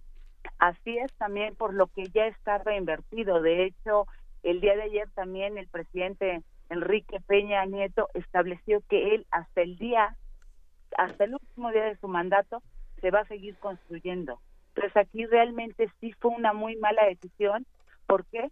Porque no se tienen, ni siquiera se tienen las bases del impacto ecológico, no se tienen los estudios de viabilidad, no se tiene absolutamente nada. Solamente sí ya tenemos en Santa Lucía una base, pero esa base es totalmente militar y tenemos ahí gente viviendo también a los alrededores. Es, es muy interesante porque eh, no se tienen estudios de Santa Lucía, tiene toda la razón, pero sí se tenían muchos estudios por parte, por ejemplo, de esta misma universidad, donde se decía que la opción de Texcoco no era la mejor opción y que a pesar de las pérdidas económicas, el daño a largo plazo, eh, pues no solamente para el, el- el medio ambiente, entre comillas, para los que dicen que el lago no existe, sino para las comunidades, era eh, pues irreversible. ¿Qué, ¿Qué hacemos con eso si ninguna de las dos opciones es viable? Me queda totalmente claro, pero bueno, en el de Texcoco ya se tenía realmente la, la estabilidad de que esto iba a ser a largo plazo y que se podía a largo plazo también ver toda esta cuestión de, de la situación, sobre todo en el ámbito del medio claro. ambiente. En cuanto a Santa Lucía, se habla también de quién va a dotar de agua al Claro. nuevo aeropuerto, ya que también tenemos un problema de lo que es el llevar agua a Santa Lucía. Se supone que también a través de todo lo que son los los pozos que están abasteciendo hoy en día están totalmente secos. Entonces esto también va a tener un impacto bastante importante a largo plazo, sobre todo en el ámbito de agua. Y no se han dado, perdón, no, se han dado realmente los estudios para poder establecer que no va a haber un impacto de tipo ecológico. Y sumado a eso, tampoco se tomó en cuenta las comunidades eh, que ya viven, digamos, cerca de la región de Santa Lucía. ¿Qué pasa con estas comunidades que también han salido a decir, eh, así como eh, los pueblos de Texcoco se han sumado a una lucha activista por esta región, nosotros pensamos lo mismo de, de, de esta parte de, de, Santa Lucía? ¿Qué hacemos con esto? Que también es súper importante. Así es. Aquí también es importante establecer que jamás se les preguntó empezando por los militares, si estaban de acuerdo o no estaban de acuerdo, no se les tomó en cuenta. Y también viene esa situación de no haber preguntado a la gente de Zumpango, a la gente de Santa Lucía, si estaban de acuerdo con esta infraestructura que les va a llegar, si realmente tienen la posibilidad uh -huh. de tener y albergar toda esta infraestructura. Realmente se pasó por alto un derecho muy importante que es el de poder escuchar a los ciudadanos. ¿Qué dice la ley en materia de obras de infraestructura? Eh, ¿qué, ¿qué, es lo que se tiene que tomar en cuenta? Primero, se tiene que tomar en cuenta el impacto ambiental y sobre todo hay que escuchar a la gente, a los pobladores. ¿Qué mm. piensan, sobre todo por el impacto que van a sufrir a nivel ecológico, sobre todo en cuestión de agua? Algo muy importante también aquí es la calidad del aire cómo van a verse afectados ellos en la calidad del aire, cómo se van a ver ellos afectados en la contaminación auditiva. Para eso se necesitan precisamente estos estudios que no se han hecho en Santa Lucía y que ya se tenían en Texcoco. Pues son distintas opiniones las que se han compartido en estos micrófonos y es importante estudiarlas todas. Eh, sí, tenemos que seguir estudiando, maestra Flor Beatriz Aguirre Buján, maestra en Derecho y profesora de la FES Aragón, eh, esta, esta visión, esta perspectiva que es fundamental y que se tiene que hablar junto con todas las demás. Le agradecemos muchísimo por su participación esta mañana. Muchísimas gracias y efectivamente hay que estudiar mucho. Claro. Hay que ver realmente cuál va a ser las pérdidas para el país, los beneficios para el país, sobre todo en cuestión de inversión extranjera. Claro. Y sobre todo ver hacia adelante para un México mejor. Gracias, gracias maestra. Eh, sí, por supuesto, en redes sociales están los que están de acuerdo con Santa Lucía, están los que están en desacuerdo, están los que querían Texcoco, los que no, y todas las opiniones son válidas, hay que escucharlas todas y hay que seguir trabajando en un tema tan importante como este. Después de la consulta, lo que sigue también es estudiar lo que viene para adelante, querida Juana Inés. Desde luego, muchísimas gracias, maestra Flor Beatriz Aguirre Buján, maestra en Derecho, profesora de la FES Aragón. Gracias por conversar con nosotros esta mañana. Les agradezco mucho que tengan excelente día. Y nos vamos con música. Vamos a escuchar a continuación Jisue Wind.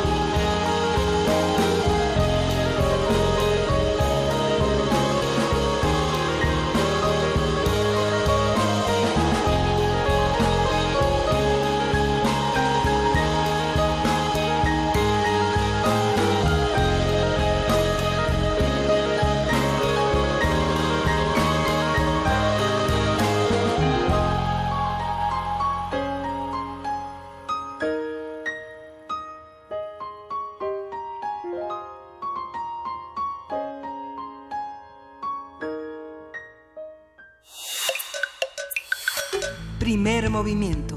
Hacemos comunidad. Nota Internacional. 8 de la mañana, 26 minutos. La canciller alemana Angela Merkel anunció que dejará la dirección de su partido, la Unión Demócrata Cristiana, en diciembre y que tampoco se presentará a las elecciones federales, es decir, este será su último mandato al frente del gobierno alemán. ¡Sas! Merkel, quien ha presidido a su partido desde el 2000 y es canciller desde 2005, dijo que es responsable de los éxitos, de los errores y esta cuarta legislatura será la última para ella. También ha calificado de decepcionante y amargo el resultado obtenido por su partido en GES el domingo, donde perdió 11 puntos respecto a las elecciones de 2013. La canciller reconoció que los, que los motivos de esta derrota se deben buscar en los últimos meses del Ejecutivo Federal. Para hacer un análisis de los resultados electorales en Alemania y las declaraciones de Angela Merkel, cómo leerlo, a qué obedecer y cómo entender este contexto europeo, nos acompaña Arturo Magaña Duplancher. Él es internacionalista, profesor de la Universidad Iberoamericana. Arturo, ¿cómo estás? Hola, Juana Inés, Juana Luis, eh, Luisa, ¿cómo están? ¿Qué tal? Buen día. Qué gusto escucharte. Juana también. Juan Arturo, es un gustazo escucharte esta mañana. Oye, tal? cuéntanos, por favor, ¿qué fue lo que dijo Angela Merkel y por qué es tan relevante? Pues es muy relevante porque en realidad no conocemos a Angela Merkel solo como canciller. La conocemos Ajá. como canciller y al mismo tiempo como presidenta del partido. Si ella renuncia a la presidencia del partido, es seguramente para ser capaz de terminar su periodo como canciller. Dado que la coalición que la lleva al gobierno desde, como dices bien, 2005, sí. 13 años ya, pues es esta coalición entre eh, el Partido Conservador, la CDU, y los socialdemócratas. Y es esa la coalición la que se resquebraja a partir de una serie de eventos eh, pues muy desafortunados para, para su proyecto político. Por lo tanto, es como si hiciera un trueque, pues para que me aguanten a terminar mi periodo como eh, canciller federal hasta 2021, pues les dejo la presidencia que ocupaba yo desde el 2000. Y es un poco también para empezar a preparar esa transición. En diciembre, durante un congreso, 6 y 7 de diciembre, la CDU elegirá a un nuevo presidente, cosa que no había tenido que hacer desde hace 18 años, y justo ahí estará echándose la suerte de la sucesión en el poder en Alemania, porque muy probablemente será la persona que le sucederá en 2021. No obstante, vamos a tener este interregno, ¿cierto? Uh -huh. De 2019 en adelante, donde habrá dos personajes políticos muy relevantes, o sea, algo que conocemos muy bien los mexicanos, ¿no? Uh -huh. Justamente el interregno es una cosa que nos, sí, ha, nos sí. ha, puesto un poco malitos últimamente. A ver, cuéntanos, pero ¿qué implica eh, que se vaya Merkel? Merkel tiene mucho que ver con, eh, con las decisiones que ha tomado la Unión Europea, el rumbo que ha tomado la Unión Europea desde hace cuántos años. Sí, no, bueno, incluso desde antes de que era, de que fuera uh -huh. canciller, uh -huh. incluso desde antes de que fuera presidenta de la CDU en el 2000, es una, es una mujer que ha estado en política desde la caída del muro, uh -huh. siempre cercana al ex canciller alemán Helmut Kohl, recuerden aquello de que era la, la chica de Kohl, ¿no? Y era una mujer que se había convertido también en ministra del Medio Ambiente desde hace muchos años, con mucho éxito justo por una, eh, digamos, una apuesta europeísta muy importante y a favor de la integración europea.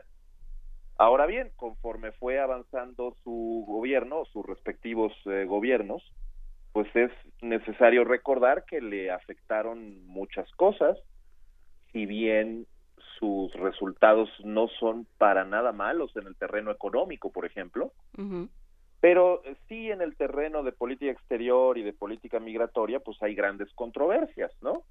La señora Merkel me parece que estaba muy clara en este proyecto de convertir a Alemania en la superpotencia humanitaria, eh, así le denominaron varios en su momento, y la idea era un poco hacer esta recepción masiva de refugiados y a plantear el punto de que se podía eh, hacer una narrativa sobre migración bastante más eh, feliz que la que manejaban muchos jefes de Estado en Europa.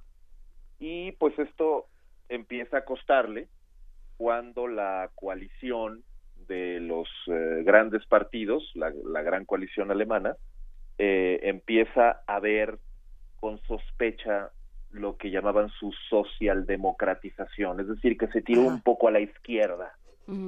Y como ella pues era lideresa de la CDU, pues esto también generó problemas relevantes, dado que para muchos eh, el fracaso de su eh, posibilidad de mantenerse en un quinto mandato tiene que ver con esta recepción, al parecer, según sus críticos, indiscriminada de refugiados, lo cual no necesariamente es cierto, pero en fin. Pero también al hecho de que, bueno, eh, hay que ser muy claros, ¿no? Este, cuatro periodos es muchísimo. Así es. Y hay, y hay un desgaste tremendo. Y por otro lado, el espacio que ocupaba no era un espacio normal de jefe, perdón, de jefe de gobierno en Alemania, sino que además era casi casi la jefa de gobierno de Europa, Es que Entonces, es eso.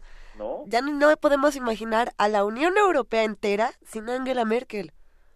Pues es que le tocó lidiar con una Europa sin liderazgos fuertes para atravesar y sobrellevar el tema de la crisis de la zona euro, eh, navegar las aguas de la turbulencia griega, salir más o menos avante hasta el momento, todavía falta, pero en fin, del Brexit, los desafíos al euro, a la integración monetaria desde Italia, Orbán y los nacionalismos húngaros, eh, etcétera. Es decir, ha sido claramente la persona, lo decía ayer Jaume Dosch, el portavoz del, del, del Parlamento Europeo, que decía, bueno, si hay que buscar a la persona más involucrada en la integración europea y la que más capital político le ha invertido en la historia reciente, pues es justo la señora Merkel. Al irse, es. pues sí nos deja un poco huérfanos, pero por otro lado también es cierto de que ella tuvo que asumir esas responsabilidades casi casi que por eliminación. Nadie la eligió como líder de Europa y eso es una crítica eh, constante desde distintos partidos en, en, la Unión Europea. Pero eh, pues el desgaste si es tremendo en la jefatura de gobierno de una gran potencia, pues todavía es peor ocupando un espacio que nadie ocupaba, este, justamente para eh, llevar a buen puerto la, integración europea. Entonces yo creo que sí, muchos de los eh, de lo que le atribuimos a, al fracaso, pues tiene que ser matizado porque después de cuatro periodos consecutivos y ahora con la posibilidad de terminar este periodo, habrá que verlo porque mucho depende de quién llegue a la CDU, pues es un exitazo, ¿no? Es un exitazo y no, ahorita que hacías el recuento, de, por supuesto, también, también eh, este, Italia, también Austria, o sea, digamos, esta idea, esta vuelta al nacionalismo, Sí. no, no tendrá que ver también con esta idea de la superpotencia humanitaria, porque para... Ay, nanita, Juana Inés. A ver, es que para llegar a Alemania, desde África, por ejemplo, donde es eh, donde se están dando una serie de problemas, o sea, para llegar a, a Alemania hay que atravesar muchos países, que son los que dicen, por ejemplo, Italia dice, claro, to- a todos nos los echan a nosotros, ¿no? Sí. y, y nosotros eh, tenemos que, eh, que, que absorber y que, y que dotar de seguridad social y de, y de salud y de muchas cosas a, a un montón de gente cuyo destino final es Alemania, pero que no terminan de llegar a Alemania o Suecia o otros países. Eh, ¿cómo, ¿Cómo ver esto en contexto, digamos? La superpotencia humanitaria, sí, pero ¿cómo se ve esto en el resto de Europa? No, claro, y además se ve con la tergiversación usual, porque en realidad Alemania económicamente ha hecho un trabajo magnífico abatiendo el desempleo, promoviendo el crecimiento como nunca antes. Ahí están las cifras, na- eh, no, no están maquilladas. Entonces, eh, digamos, la capacidad de absorber estos migrantes, pero sin comprometer el desarrollo económico, pues es un gran éxito. Ahora bien, también hay un tema que no va por esa por ese carril. La política hoy tiene mucho más que ver con emociones que con datos. Sí, claro. Y la señora Merkel, pues hay que recordarlo, fue la primera, eh, la primera en obtener este cargo tenía de la, de la Alemania Oriental, de la República Democrática. Y eh, la República Democrática, aún después de la unificación, pues ha sido su obsesión y por buenas razones. Porque desde luego el tema de incorporar la rollo del Europa occidental de Alemania occidental, A ver, Arturo, estamos teniendo algunos problemas con la comunicación. ¿Nos escuchas mejor? eh, yo te escucho bien, sí. Ok, ok, ok. Parece ser que ya se recuperó todo. Ah, qué bueno, Continúa, por favor. Muchas gracias. Bueno, de, de todo proveniendo de la Perdón que te interrumpamos de nuevo, Arturo. Vamos a tratar de recuperar eh, la llamada con Arturo Magaña Duplancher, internacionalista, profesor de la Universidad Iberoamericana, que está planteando cosas muy interesantes y, y reflexiones que se avecinan urgentes, Juana Inés. ¿Qué va a pasar con la Unión Europea? ¿Qué va a pasar con muchas decisiones? Por ahí se estaba mencionando el tema del Brexit, que si bien no le toca directo, directito a, a, la Merkel, pues sí tiene, ya entró ahí, ya está ahí. Pues eh, yo sí creo, a reserva de lo que diga Arturo Magaña, ahora que, que recuperemos la, la conversación, yo sí creo que lo que hay ahí es un contexto, lo que se creó fue un contexto eh, en Sí. el que se pudieron dar, digamos, un caldo de cultivo para una serie de nacionalismos y una una discurso de lo que era Europa, lo que implicaba y lo que implicaba sobre todo la Unión Europea. Eh, ¿Ya estás de vuelta, Arturo Magaña? Sí, bueno. Sí. ¿En qué, en qué medida eh, la, la gestión de Merkel, la idea sobre, sobre Europa de Merkel y sobre el- la vocación de la Unión Europea, que tal vez no es de ella, pero que ella defendió, ¿en qué medida eso ha contribuido para eh, las distintas, los, de- los distintos regímenes eh, que hemos, estamos viendo ahora? Tú hablabas sobre cómo eh, la, la política se mueve más por datos que por- se mueve más por emociones que por datos hoy en día. ¿Cómo, cómo ver esto? Sí, claro. En realidad decía yo eh, hace, antes de que se interrumpiera la llamada que, que, que la socialdemocracia y, y la CDU habían hecho un trabajo importante para incorporar plenamente al desarrollo a la que era la Europa, perdón, la Alemania Oriental, la RDA, justamente de donde proviene Merkel, la primera jefa de gobierno que proviene de ahí, y sin embargo se ha convertido también en la obsesión, dado que muchos de estos, eh, sobre todo de muchos de estos estados federados que pertenecían a la, a la RDA, pues han sido los que han reaccionado con mayor fuerza contra eh, Merkel y los partidos tradicionales y la coalición de siempre. Y son los que han votado o empezado a votar mayoritariamente a las nuevas fuerzas políticas, los verdes, pero sobre todo la ultraderecha, la AFD. Y justamente se puede ver cómo se van reduciendo los votos de los partidos tradicionales y de la coalición a favor de estos nuevos partidos, muy probablemente porque primero hay un deterioro en el al interior de esta coalición. Antes todo era felicidad y ahora hay muchísimos conflictos al interior, precisamente por el tema migratorio entre la señora Merkel y el ministro del Interior, por ejemplo, que es el presidente de los conservadores bávaros, Horst Seehofer. Entonces, a propósito de esta lucha, se puede ver, digamos, que la señora Merkel no era infalible, ¿no? Y entonces empieza a ver toda esta noción de que la AfD se vuelve el primer partido de oposición en el Bundestag, que le toca hacer muy vociferante su oposición.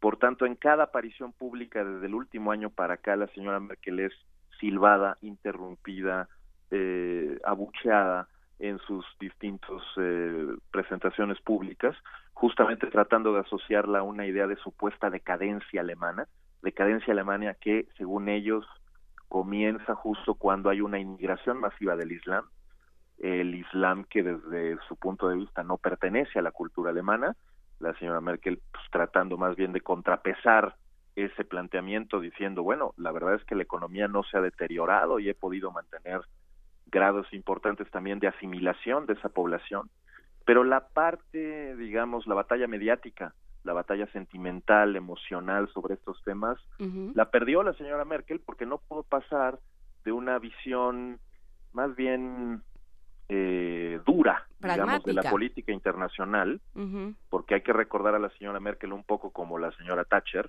¿cierto? Enfrentándose a Trump ¿Será? o más bien etcétera. Pero por otro lado también es Mutter Angela no es Muti es la mamá la que nos cuida.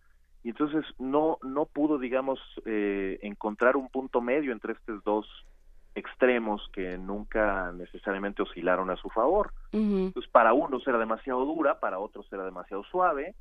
Y en definitiva ese también es el resultado de estar en la palestra no solo alemana sino europea en 15 años entonces es evidente que necesitaba abrir los espacios a nuevos liderazgos pero decía yo que podría ser un éxito porque se puede quedar como presidenta de la CDU alguien muy cercano cercana a ella y por lo tanto garantizar que ella culmine su reelección como canciller en el 21. Pero no lo sabemos, necesitamos esperar a las elecciones del Parlamento Europeo que van a tener lugar en mayo. Si ahí se vuelve a caer la CDU y la socialdemocracia alemana, pues lo más seguro es que incluso se pueda promover un proceso para este tener elecciones antes y deponerla antes. Pero digamos que sí esta lucha contra la política de la posverdad, pues en el caso alemán me parece que ha podido sostenerse con razonable éxito, ¿no? Eh, yo no sé qué hubiera pasado en cualquier otro país que hubiera decidido recibir a dos millones de refugiados sirios así nomás. Sí, sin duda. ¿Y, y qué, qué otros conflictos, digo, ya que estamos por acá, querido Arturo Magaña Duplancher, podemos mencionar eh, como, como estos emblemas de- del trabajo de Angela Merkel eh, a lo largo de los años, que dijéramos, bueno, a ver, eh, estos son los puntos más importantes de su trabajo y quizá los más difíciles de llenar cuando ella no esté. Sí, bueno, hay una cosa de disciplina fiscal verdaderamente impresionante, ¿no? Arregló las finanzas públicas alemanas de una manera sorprendente y hoy día pues es uno de los pocos países europeos sin un déficit digamos importante y una capacidad además de crecimiento guiada por justamente una política fiscal responsable. Por otro lado, el tema ambiental, hay un antes y un después. Y la señora Merkel vendió que eso era muy importante desde que se hizo ministra del Medio Ambiente con Helmut Kohl eh, y avanzó muchísimo también en esta agenda este, de las pioneras probablemente que pusieron los temas ambientales sobre la mesa con seriedad. Y luego, por otro lado, pues el tema, digamos, de la incorporación, insisto, de la de la Alemania Oriental, me parece que si bien sale bien, eh, no gana una batalla mediática, la pierde. Y al perderla, pues se pierde mucho de esa reputación, eh, digamos, de una persona que podía armar ese tipo de tejido que realmente se antojaba muy difícil eh, en los años 80. Pero pues yo creo que sí, esto de encabezar el liderazgo de las democracias en el mundo, pues más que una vocación o una una cosa que le hubiera interesado hacer desde el principio, pues es algo que no le quedó más remedio, ¿no? Y entonces al, al ubicar, digamos, a nuestros líderes de las democracias liberales, pues ubicábamos claramente a la señora Merkel y ahora sí, no sé, por viendo un poco los perfiles de quienes podían sucederla, pues no sabemos si eso se vaya a mantener así o no. Lo cierto es que una gran figura como esta, pues tarda tiempo en forjarse. Entonces ya veremos, ya veremos si hay un sucesor eh, de este tamaño o de otra dimensión. Y en términos de liderazgo europeo, porque eh, tampoco es- por ahí se ven muchas posibilidades. Bueno, Macron se apuntaba durante un Sí. tiempo. Sí, sí, probablemente Macron, porque además él sí, a diferencia de Merkel, gana una elección con un proyecto a favor de la integración europea y un proyecto bastante pro-europeísta, ¿no? Pero fuera de él, pues hay que ir a Italia, hay que ir a Europa del Este, hay que ir al Reino Unido, obviamente ya dejará de ser parte el próximo año, pero también hay que ir a ver los nacionalismos eh, balones, los nacionalismos lombardos, etcétera. La verdad es que sí está complicado, ¿no? En España quizá Sánchez, con todo y un- cierta debilidad, podría también eh, ya lo ha hecho, ¿no? Con esta política razonablemente generosa de admisión de, de navíos en cuasi naufragio, ¿no? Este, pues también podría encabezar ciertos esfuerzos, pero lo cierto es que también Alemania, eh, independientemente de quién la gobierne, pues es el país más poderoso en términos económicos y con eso tenemos suficiente, ¿no?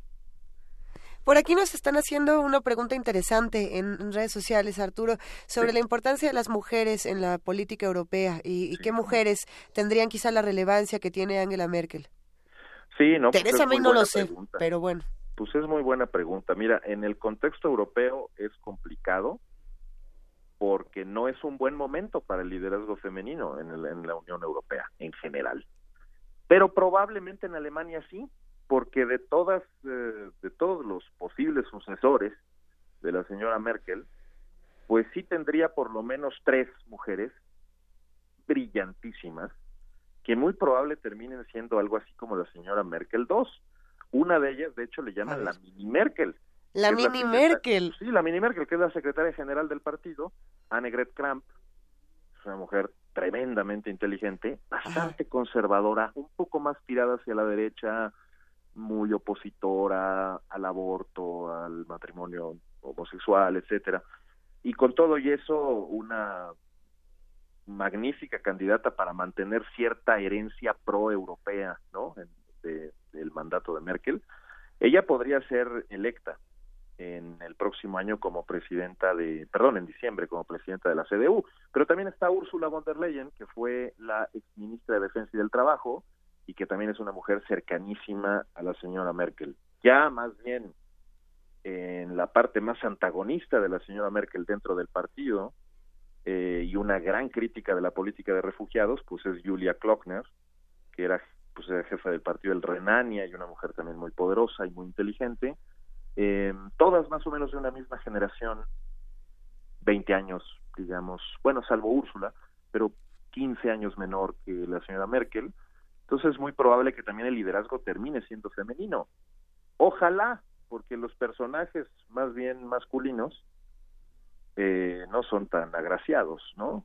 Hay dos eh, bastante radicalosos que nos hacen pensar, pues por un lado en Trump, un señor que se llama Friedrich Merz, y por otro lado en Sebastian Kurz, ¿no? Es un señor que se llama Jens Spahn, que es un conservador rabioso.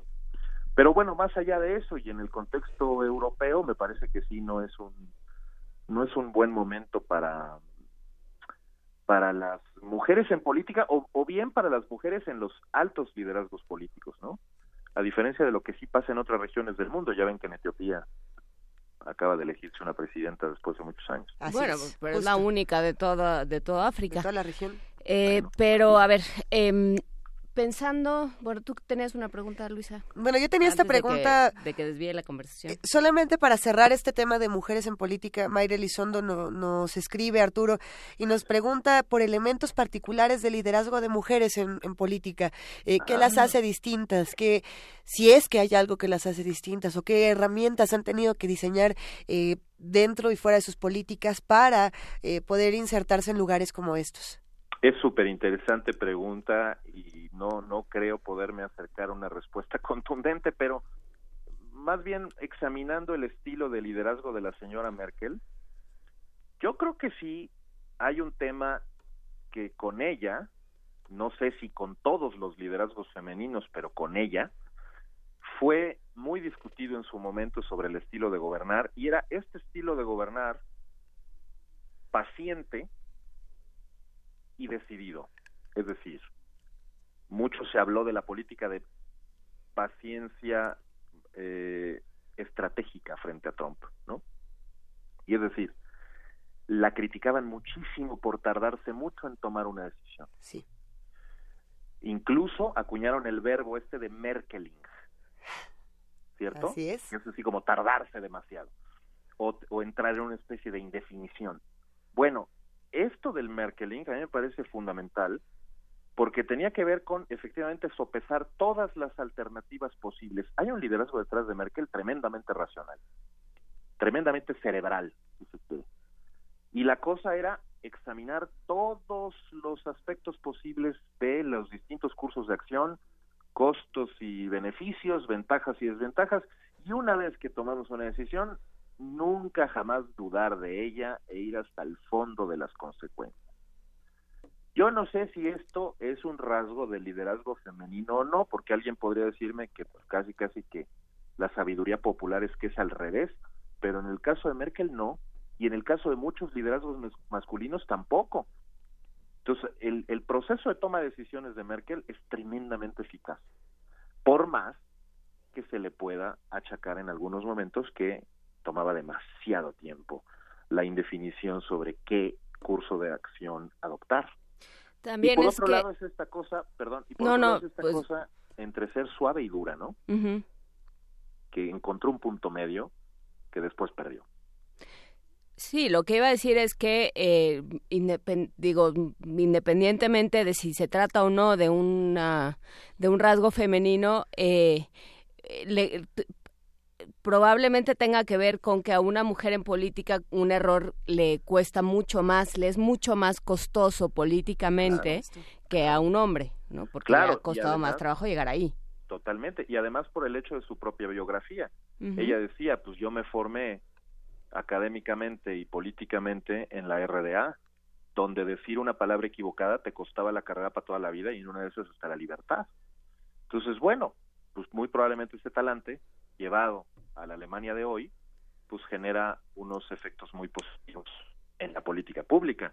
Digo, cuando hablamos de seriedad en la política pública y cerebralidad de las decisiones, pues sí, es un personaje que vamos a extrañar la humanidad entera.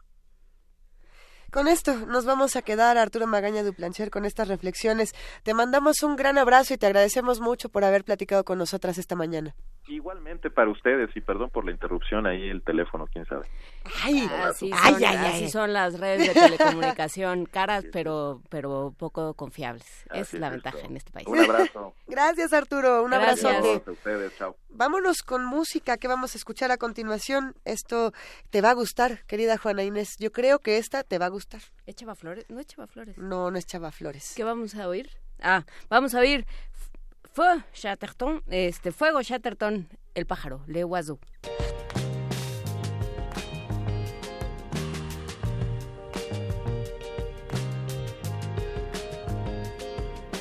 Au bord de l'eau, un pigeon défunt. Pour un oiseau, mais quel drôle de fin. Sur la plage échoue sans cesse, jeté par les vagues, sans cesse. Là-bas, à présent l'orage dort sous la grève.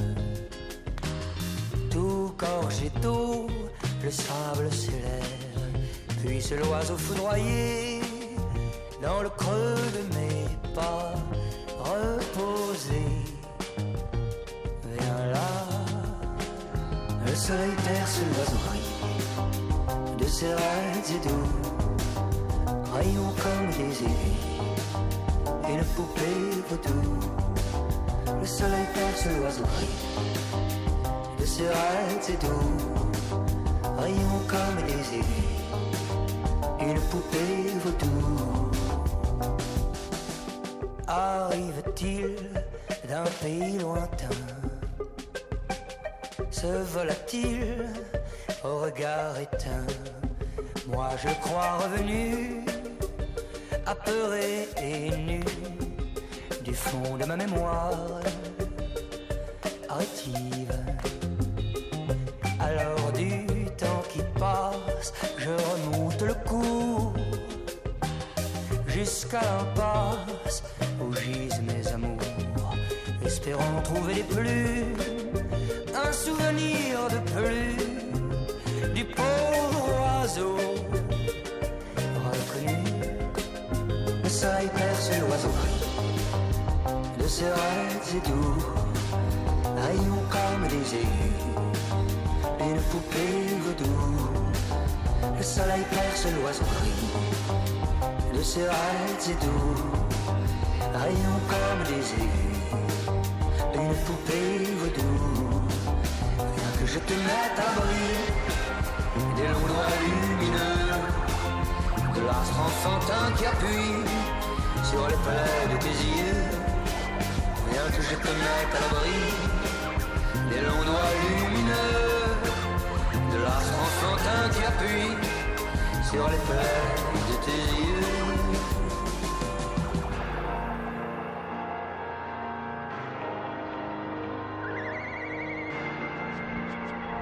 Pigeon de mon cœur, pigeon de mon cœur,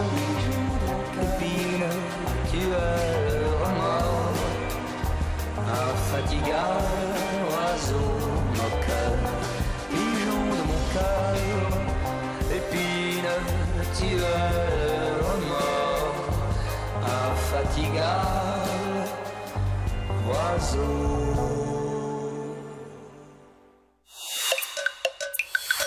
Primer movimiento. Hacemos comunidad. Son las 8 de la mañana con 57 minutos y si usted escuchó lo que estábamos diciendo fuera del aire, eh, no lo escuchó, ¿verdad? No, no lo escucharon, Juana Inés. Todavía estamos a salvo. Estábamos hablando sobre Angela Merkel, por supuesto. Así Eh, es. Vamos a, va a haber un programa especial, Luisa Iglesias, ahora para Halloween. Pues mira, es que... Explícame. Es que mira, Juana Inés, yo no estoy segura si en Radio UNAM decimos Halloween o no, porque en el comunicado especial nos dicen que es la noche de brujas. Otros Ah. lo llaman Hallows Eve, otros lo llaman el Walpurgis del 31 de octubre, otros lo llaman el, El cumpleaños de glorioso día, Maruca, el cumpleaños de la tía Maruca, el glorioso día del sincretismo cultural. Usted elija cómo quiera llamarle a su 31 de octubre. Lo cierto es que además de celebrar eh, pues este juego lúdico que esta experiencia lúdica que tiene la muerte, eh, el susto, el monstruo, la criatura. Hay espacios donde pasaban cosas distintas, se los vamos a contar. Hace 80 años en la Noche de Brujas cundió la alarma entre los habitantes de Nueva York por la violenta invasión marciana que escuchaban prosperar a través de la radio, el medio más joven del momento.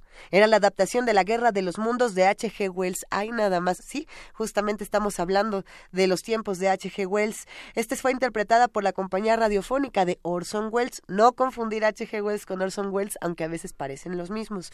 Una narración de tal eficiencia dramática que conmocionó a las audiencias de la época. A partir de las memorias de John Houseman, productor de aquella célebre emisión y cómplice creativo de Orson Welles, Radio UNAM ha preparado un programa que va a desentrañar las razones del impacto, querida Juana Inés. Yo creo que va a estar bueno.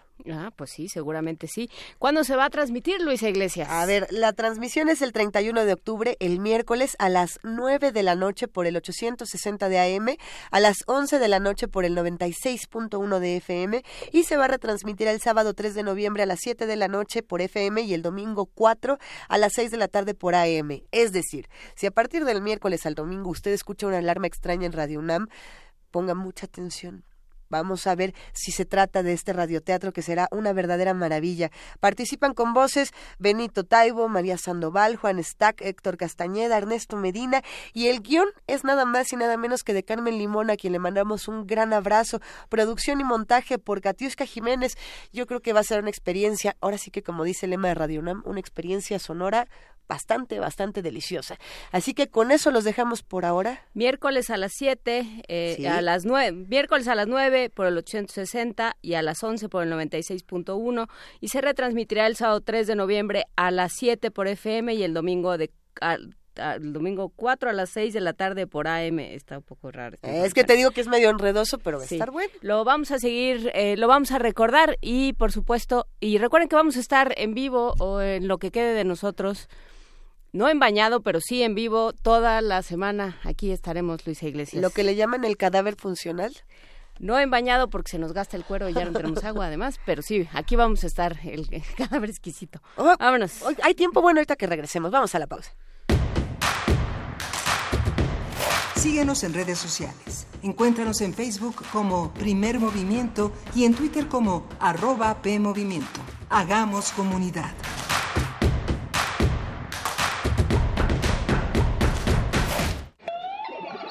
Vértice, experimentación y vanguardia.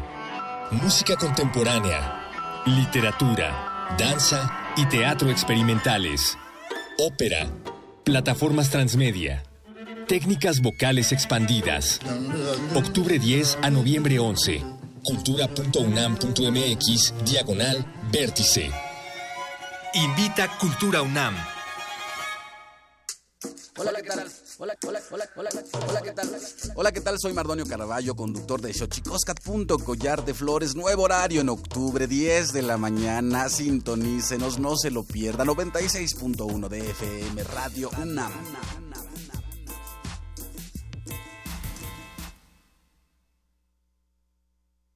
Vamos, Paco, sí alcanzamos. Ponte de puntita, Sofía. Nosotros les ayudamos. Súbanse por aquí. ¿Listo? Probando, probando. Uno, dos, tres. Ok, listo. Ahora sí, ¿me escuchan? Mis amigos y yo los queremos invitar a la consulta infantil y juvenil 2018. Si tienes entre 6 y 17 años, participa. Pídele a tus papás que te lleven del 17 al 25 de noviembre A parques, escuelas y módulos del INE. Porque mi país me importa. Vamos todas y todos a participar. INE. El artista plástico Daniel Lezama celebra sus 20 años de creación con la exposición Crisol, proyecto con el que busca domesticar procesos y energías vitales a través de la representación de un elenco de personajes de una familia de seres energéticos. La muestra se integra por alrededor de 25 piezas entre una nueva serie de pintura figurativa de formato monumental, obra gráfica y su primera producción de escultura en bronce. La exhibición Crisol puede visitarse en la galería Maía Contemporary, calle Colima número 159, Colonia Roma.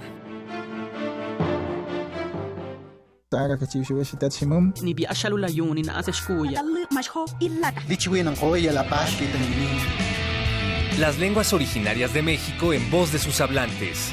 Calme Cali. Tercera temporada. Todos los jueves a las 10 horas por el 96.1 de FM. Retransmisión. Domingos 15.30 horas por el 96.1 de FM. Radio UNAM. Experiencia sonora.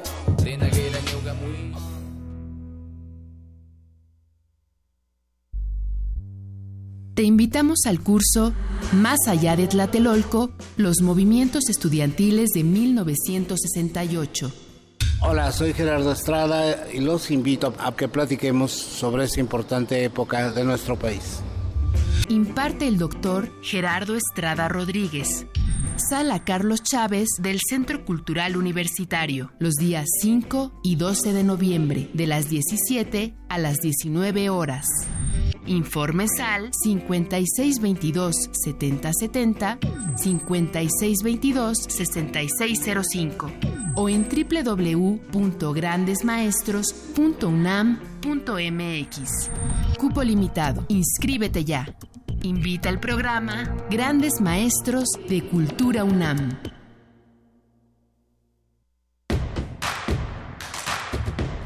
Encuentra la música de primer movimiento día a día en el Spotify de Radio UNAM y agréganos a tus favoritos.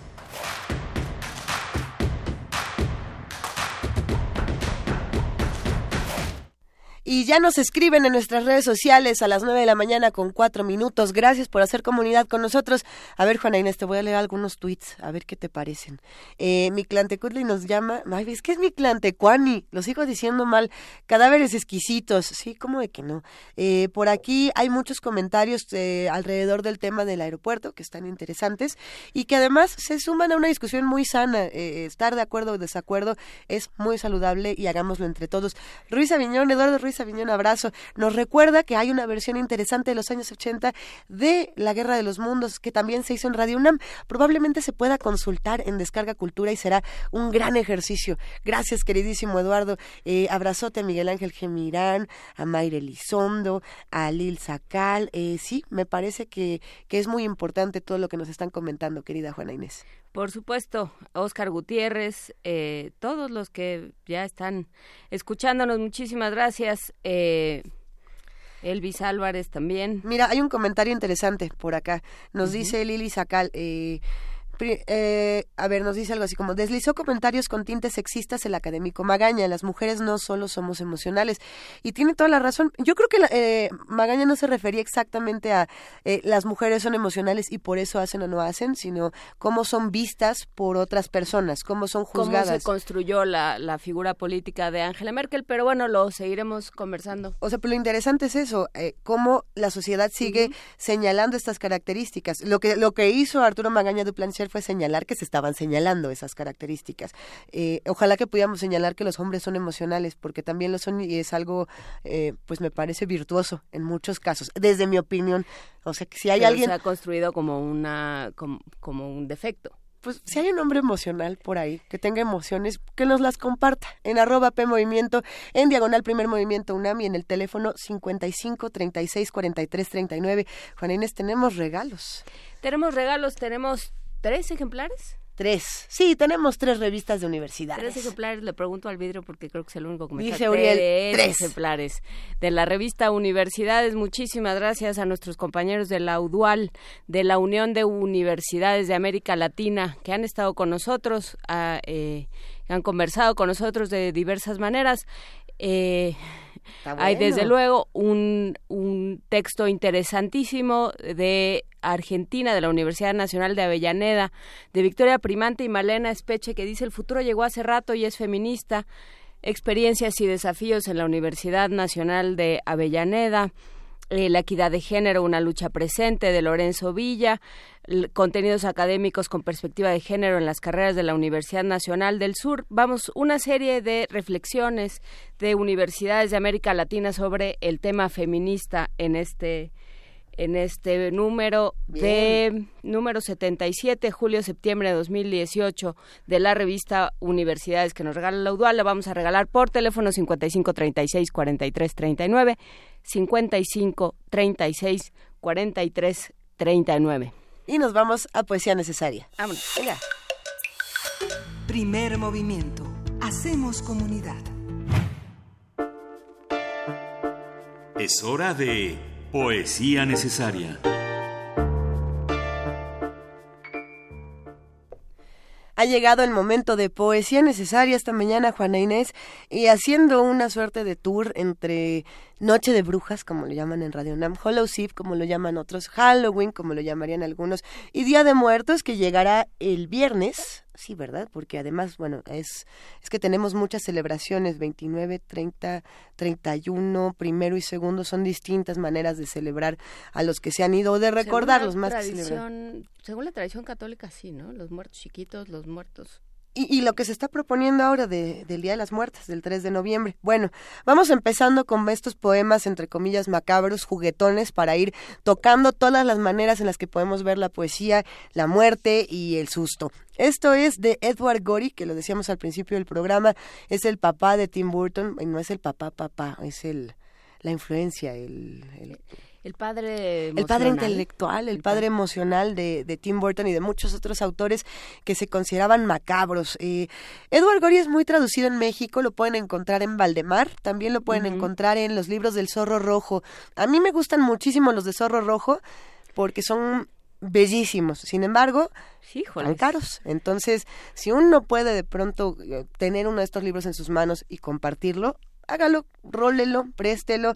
Eh, yo creo que ahí sí, por eso mejor lo leemos completito acá, para que lo puedan disfrutar los que a lo mejor no lo han tenido en la mano. A mí me lo prestaron. Debe de estar en la biblioteca eh, de IBI, en, Sí. de la Asociación Sí, sí, sí.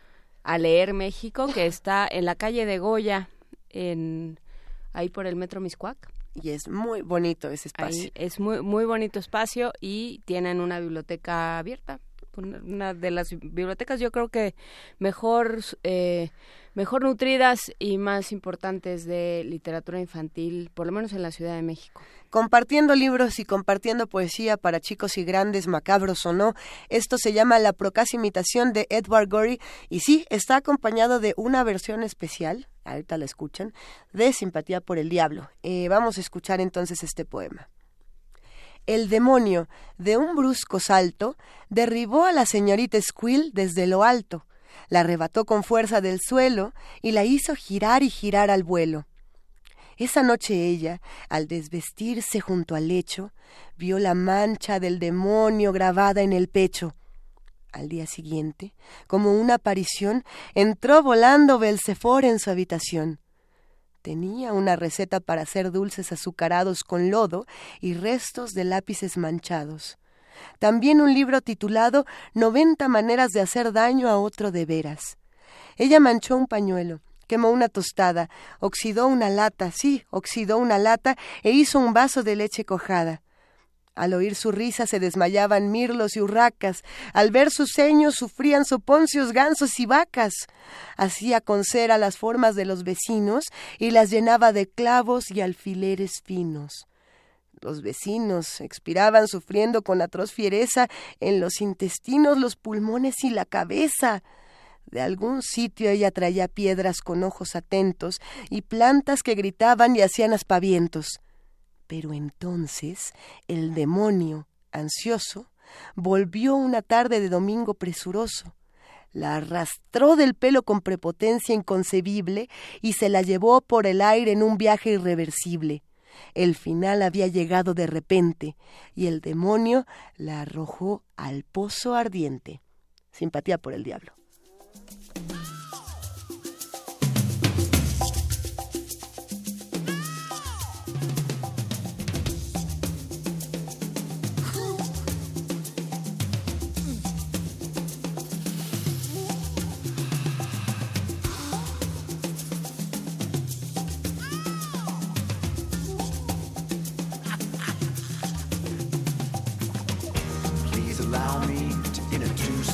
Myself. I'm a man of wealth and taste.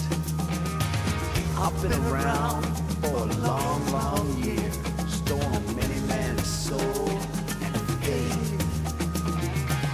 I was around when Jesus Christ had his moment of doubt and pain.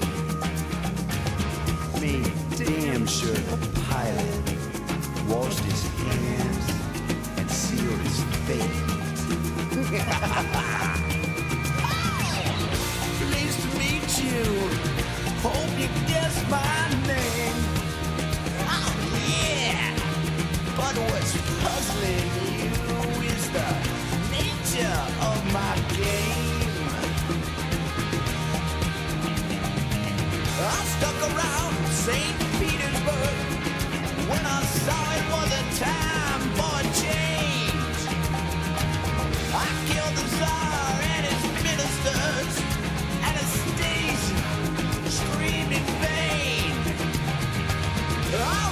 tank, held a general's rank when the blitzkrieg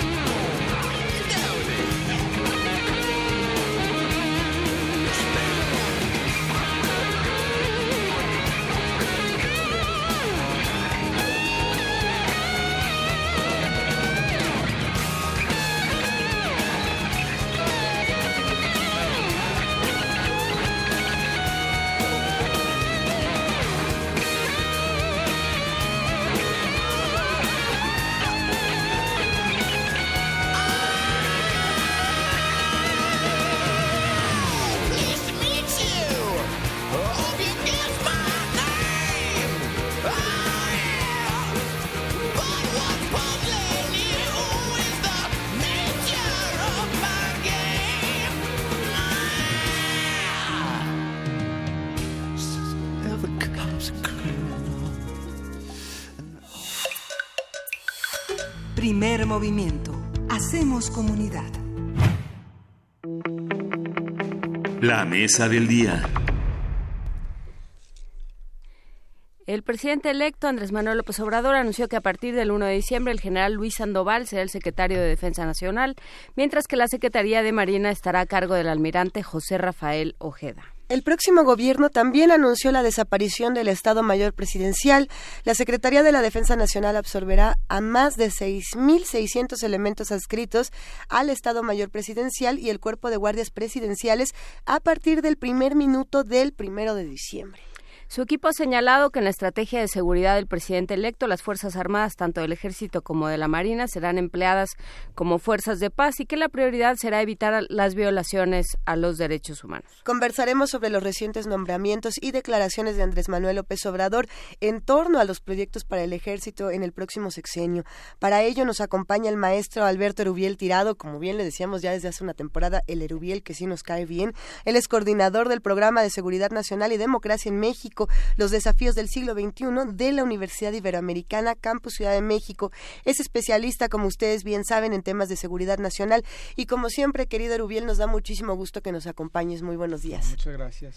Buenos días, Juan Inés. Buenos días. Muchísimas gracias, Erubiel. A ver, ¿Qué va a pasar? Cuéntanos un poco eh, cuáles son estos nombramientos, por qué sorprenden, por qué nos sorprenden. ¿Cómo, le entramos al tema?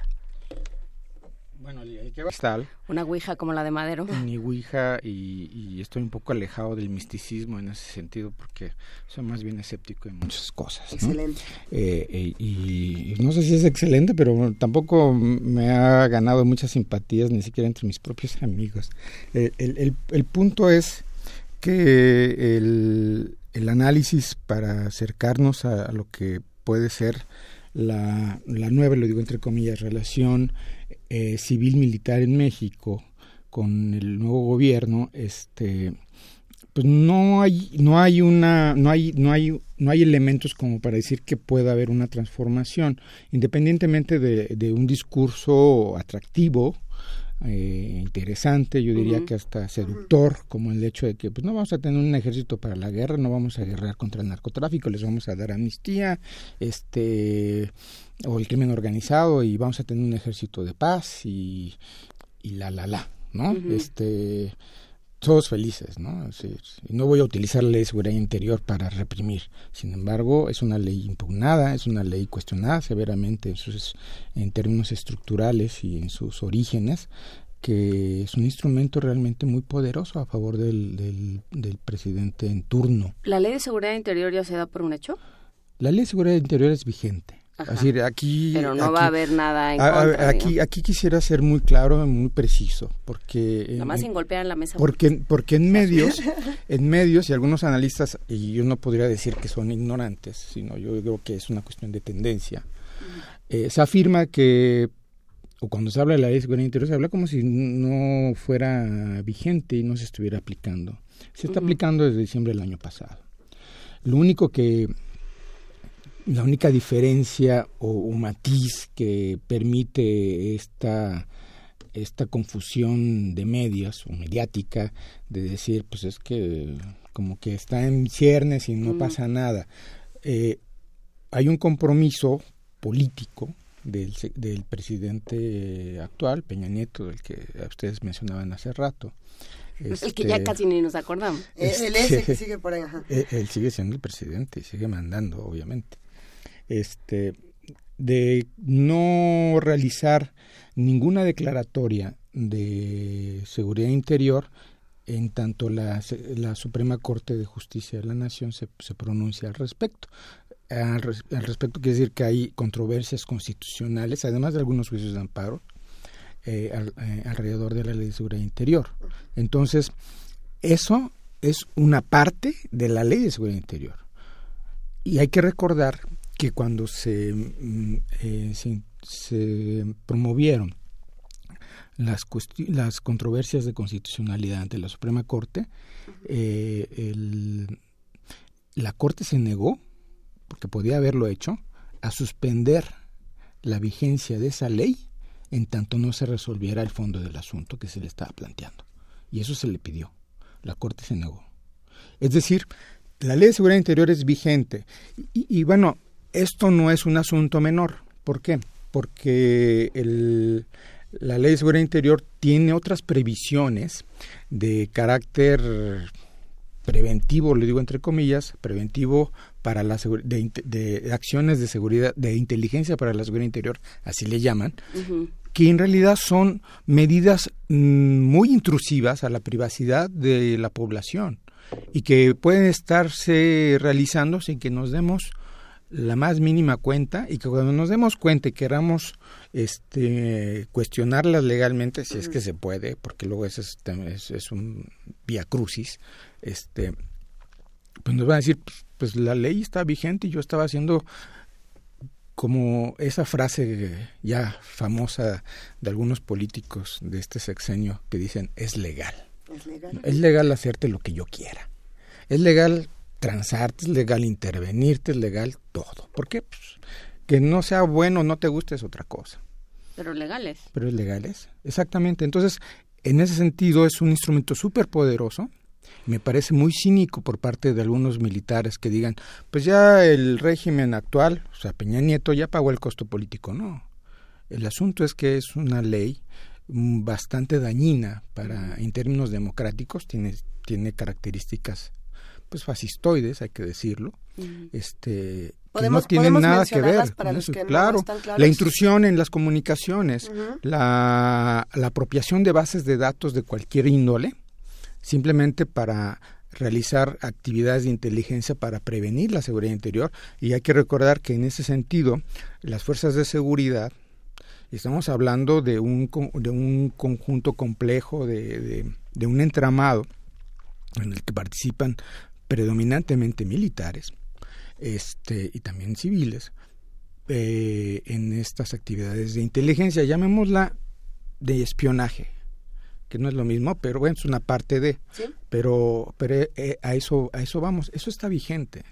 Y no se ha planteado nada, digamos, en estos foros de pacificación, en esta reflexión que se ha dado, no se ha planteado que se vaya a echar para atrás. Con un, con un Congreso. Yo, hubiese esperado, por ejemplo. Favorable. Tienes toda la razón, eh, Juan Inés. Yo hubiera esperado que en, en aras de una. Mm, de un compromiso realmente de fondo, de cualquier gobierno y de cualquier este signo que ante una a un cuestionamiento severo a un, ordenamiento de esta naturaleza eh, un gobierno entrante hubiese dicho pues no le voy a entrar y lo primero que voy a hacer es derogarla o sea, como están las cosas ahorita, recordando, sí, justamente. Y planteemos, porque se dice es que el, ejército y las Fuerzas Armadas necesitan un, un, este, un marco de seguridad, cuando ese marco de seguridad realmente es igual a impunidad, ese es el punto. Pero, pero, fue más allá fue más allá incluso de, aquel proceso de reformas que, de, que, que, fue frustrado precisamente por este tipo de discusiones entre 2008, en 2009 y 2011 sí, casi prácticamente eh, en el régimen de Calderón. O sea, como están planteadas las cosas, Tlatlaya, Yotzinapa, Aguas Blancas, y añada usted de los que se vaya acordando, pueden volver a suceder impunemente. De manera, entre comillas, legal. Pues es doblemente dañino, porque no se va, no se va a deslindar responsabilidad si es que la hay en contra de, miembros de las Fuerzas Armadas o de seguridad, si son civiles, pero particularmente el del sector militar, y tampoco hay una garantía o un seguro en el sentido de que el nuevo ejército de paz, llamémoslo entre comillas, no se vaya a pasar de listo o no vaya a cometer violaciones. Y cuando nos demos cuenta, la manera en que se nos diga, pues es que la ley está vigente o no me di cuenta, o ups, este, pues a ver, voy a esperar a ver qué te dicen los tribunales, ¿no? Eso, aparte, es sumamente grave. Yo recuerdo una expresión eh, en, en, un foro, este, precisamente en un órgano legislativo, en la Cámara de Senadores poco antes de, que se culminara con las aprobaciones de la ley de seguridad interior, donde un, una analista de una ONG les decía, ¿en serio les van a dejar esta ley tan tan tan poderosa en términos intrusivos para para hacer lo que sea al presidente o a un sector militar empoderado a un régimen que seguramente no va a ser el de su partido eso lo dijo, pues obviamente, eh, entre corrillos y obviamente diciéndoles, pues, ojo, o sea, no solamente es una cuestión de, de, obviamente había un sesgo ahí faccioso en términos de, preferencia política, pero el, el, argumento de fondo es hay que ir más allá y cuidar las cuestiones de, pues de principio, porque el costo lo vamos a pagar todos. El costo lo estamos pagando todos. Aunque eh, no lo sepamos, aunque no lo tengamos interiorizado. Pero, pero eh, a ver, ¿cómo, cómo comenzar, eh, estando las cosas como están y con el, con el ejército, con la fuerza que tiene, el poder que tiene, cómo comenzar un sexenio? ¿Cómo ir transformando esa, ese, em, esa imagen del ejército? ¿Cómo ir sustituyendo por otro tipo de, em, de, trabajo de las fuerzas sí, entiendo, entiendo. no de las eh, fuerzas armadas si, estamos en, un cambio de régimen y un cambio de formas y una propuesta de transformación estructural o una nueva reforma del Estado se dice así obviamente debía tocar eh, un sector importante como son los sectores de defensa, el sector de defensa, ¿no? O el sector defensa y seguridad, como yo suelo decir, lo que pues, es mucho más amplio. Y, y eso no ha ocurrido ni en el 2000, tampoco entre 2006 y 2012, mucho menos en esta última reforma del Estado que no se planteó así, pero así fue de Peña Nieto, ¿no? Es decir, es un déficit que tenemos no solamente desde 2000, yo diría que desde los años 80. Este, porque hay un hay un paradigma retórico, si se me permite la expresión, a lo mejor no es muy correcto, sé que es muy purista en, el lenguaje Juan Inés, pero eh, en, el, en términos de que como nosotros no vivimos una época de dictaduras, eh, no vivimos represiones al estilo centroamericano o conflictos internos al estilo sudamericano.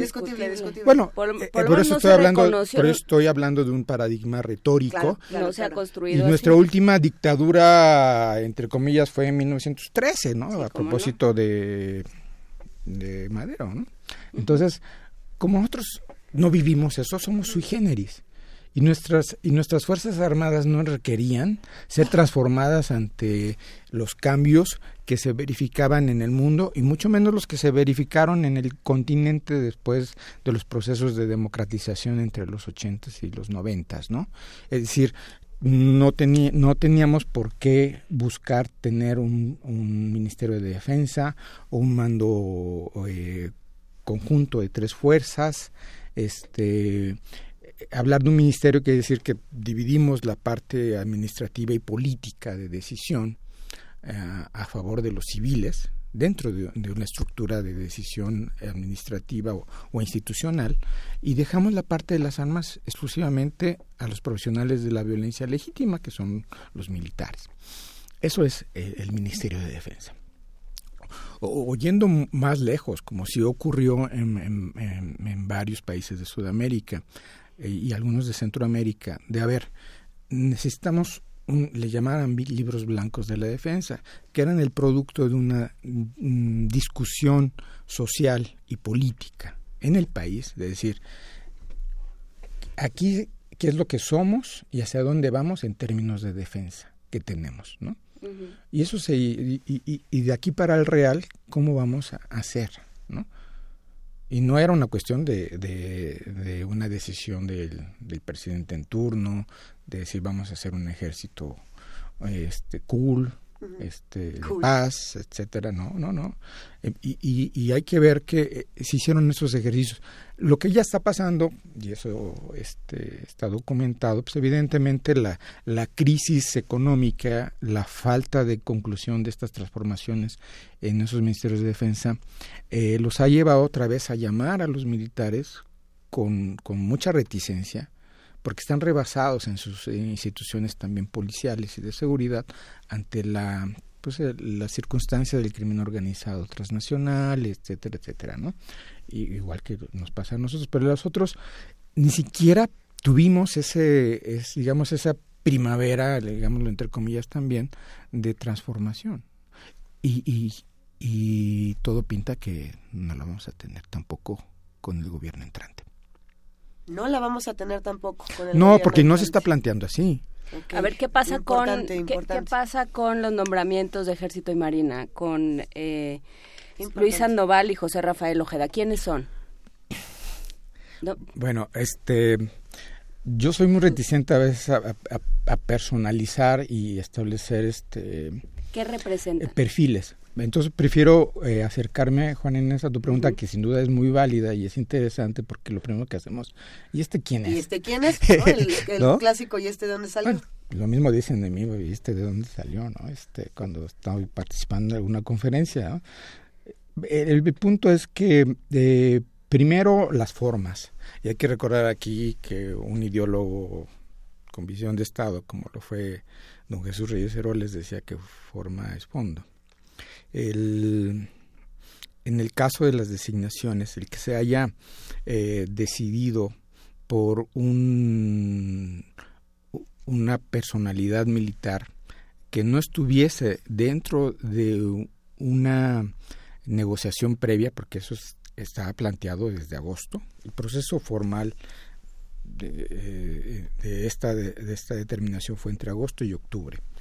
Este, con el consenso de los actuales eh, miembros de la cúpula militar en defensa y marina, este, no quiere decir que haya un, pues un golpe en la mesa y una transformación en el sector. Para mí, y mi lectura es, es un, es un ejemplo de que el próximo presidente va a actuar con los usos y costumbres también del presidencialismo mexicano. Hubo una manipulación de, de estos acuerdos o un distanciamiento, según como lo quieran ver, y al final del día el presidente electo dice, pues no van a ser los que ustedes me están proponiendo porque ya no me convencieron. Pero hay que recordar que entre, entre agosto y octubre, pues hubo varios eh, episodios de esta relación en el que los mismos, eh, el mismo sector militar seguía pugnando por, este, no nos muevan, no hagan olas, este, no nos dejen. Este, en ese inter se dio esta decisión de un tribunal colegiado de Tamaulipas, donde mandata un- la creación de una comisión para revisar incluso lo de Ayotzinapa, ¿no? que es una decisión muy interesante. Yo diría que es un parteaguas en términos de, de, de- de sus alcances y eso tampoco les gustó ni a la yo diría que ni al sector militar y, y yo creo que tampoco al, al grupo que va a gobernar a partir del primero de ¿por qué? porque los meten en un brete ¿no? pero pero hubo un pronunciamiento deliberante inapropiado por parte de, de- de los militares ¿no? pues, pues háganle como quieran pero eso no se va a poder bueno. ¿no? Este es increíble y entonces la verdad es que se, se enrareció este proceso de, respeto a los usos y costumbres que se estaba negociando entre los militares. Este, uno de ellos, decíamos hace rato, eh, incluso el que se, se, perfilaba durísimo para ser el titular de Marina, pues estaba también en campaña, presentó su libro sobre seguridad nacional, se había entrevistado con el presidente electo, y el presidente electo salió de esa entrevista fascinado, diciendo, no, la seguridad nacional está cañón, es súper compleja, ¿no? ¿no? No sé, estoy, no estoy citando literalmente, ¿verdad? pero este, y todo apuntaba que iba hacia ella ese nombramiento, pero pues no. Finalmente hubo un distanciamiento por las formas políticas, en lugar de decir, a ver, a partir de ahora, que eso pudo haber, haberse hecho y dicho, no sabemos, a partir de ahora estoy hablando de agosto, en el que se abre formalmente esta cuestión de vamos a... Son los dos únicos nombramientos que nos faltan y, y, y a partir de ahora todos calladitos y no se muevan porque no salen en la foto, ¿no? utilizando otro, otro clásico de la política mexicana.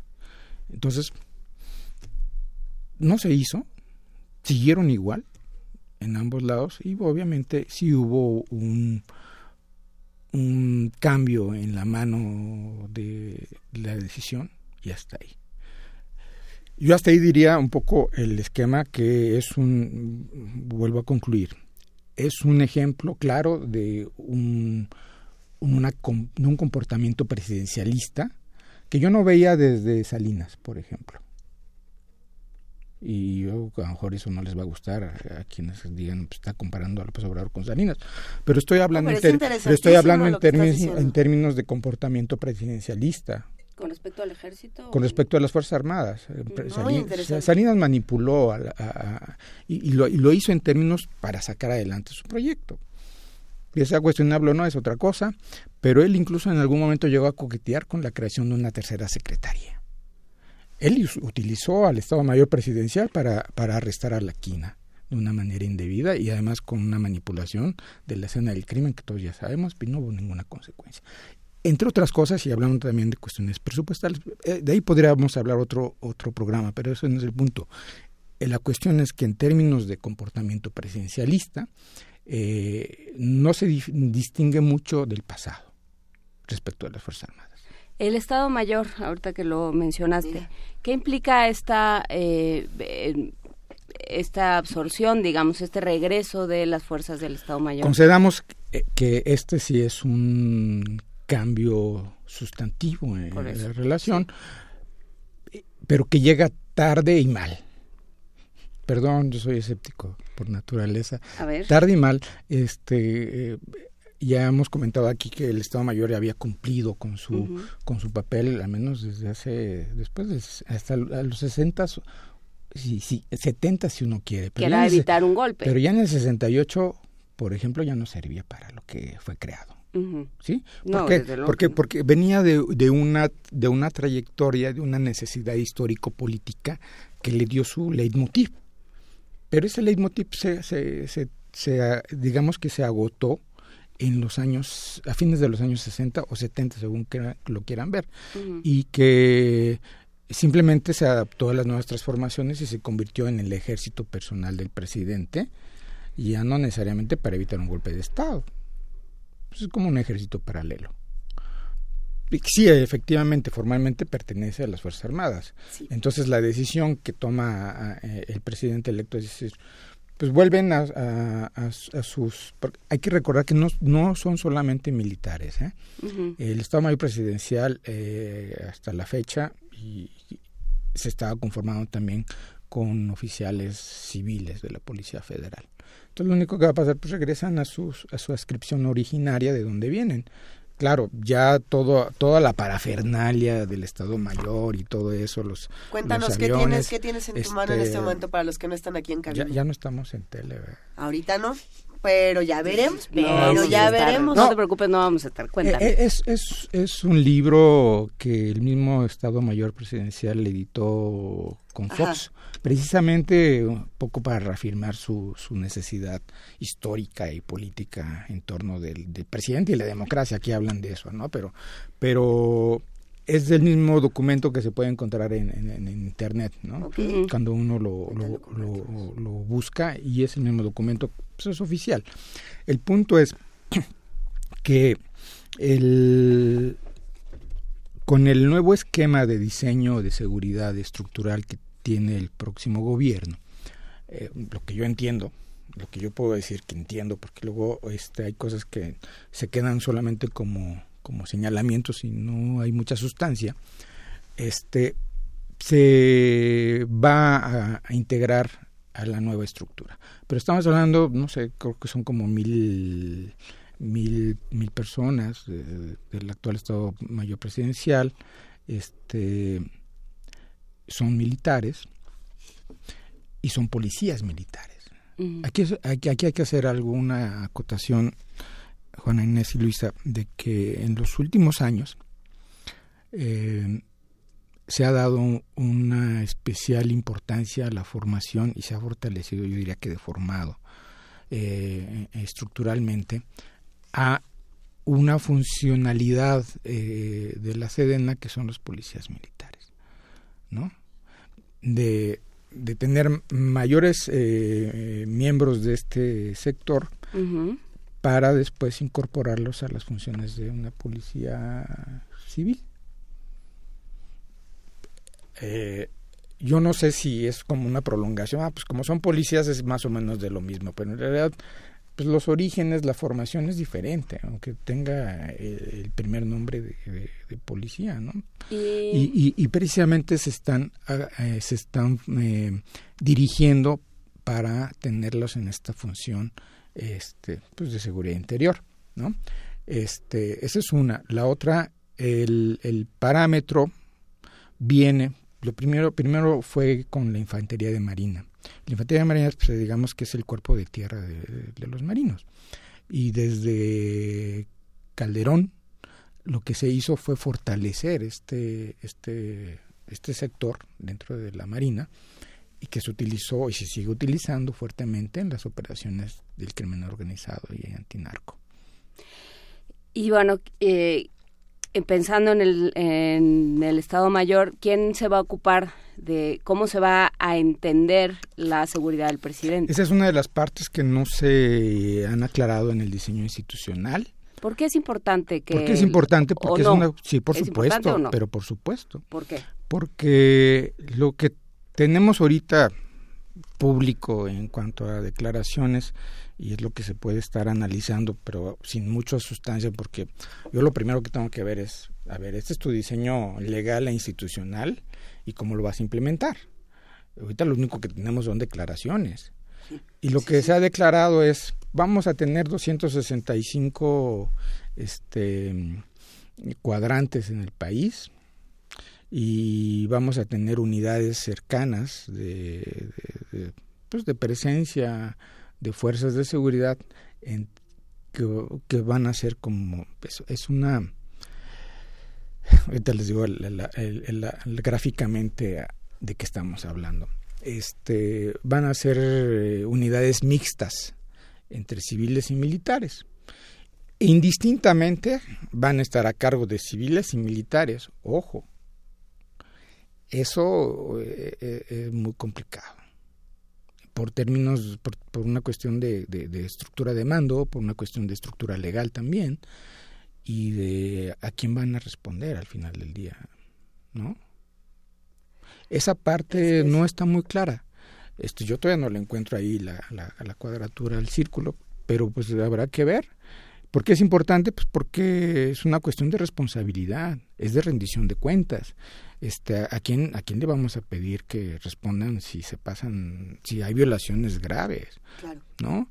Esas cosas son súper importantes y no están muy claras. A ver, eh, con toda la información que tenemos, con todo lo que nos has platicado, que ha sido bastante, querido Erubiel, ¿qué escenarios posibles hay? sin no bolitas mágicas. O en qué fijarnos, digamos, ¿dónde, ¿dónde poner el ojo? Es que se anuncia como, por así decirlo, una bala de suerte de, ajá. ¿Qué, ¿Qué puede pasar? ¿Qué no puede pasar? ¿Nos espantamos? ¿No nos espantamos? ¿Nos ocupamos? ¿Cómo nos ocupamos? Pues hay que preocuparnos y ocuparnos, sin duda. Este, la, la cuestión importante aquí es, bueno, Aquí no veo mucha claridad. En algún momento a lo mejor la van a tener. Y ya cuando la tengan, sobre el muerto las coronas, a propósito de, estos días, este, una vez que tenga en claro tu diseño legal e institucional y cómo lo vas a implementar y quiénes, ¿no? Este, veré de qué se trata, ¿no? Pero de entrada, así como está planteado, no hay una garantía, aunque se diga que va a ser un ejército de paz y respeto a los derechos humanos. Aunque no lo digan, así tiene que ser. ¿No? Para empezar. Segundo, si lo que me están planteando no me está dando esas garantías, ¿qué tengo que hacer? O decir, tu gobierno entrante, ¿qué más vas a hacer para que se respeten los derechos humanos de este país. Tenemos una reforma de 2011 que sí es una bala de plata, que si la podemos utilizar es, es de un alcance fenomenal dentro y fuera del país, este, en torno de la protección de los derechos humanos. Entonces, hagámoslo valer no ex post, sino ex ante, antes de que nos ocurran los, este, los nuevos tlatlayas, los nuevos ayotzinapas, que a lo mejor ni nos vamos a enterar.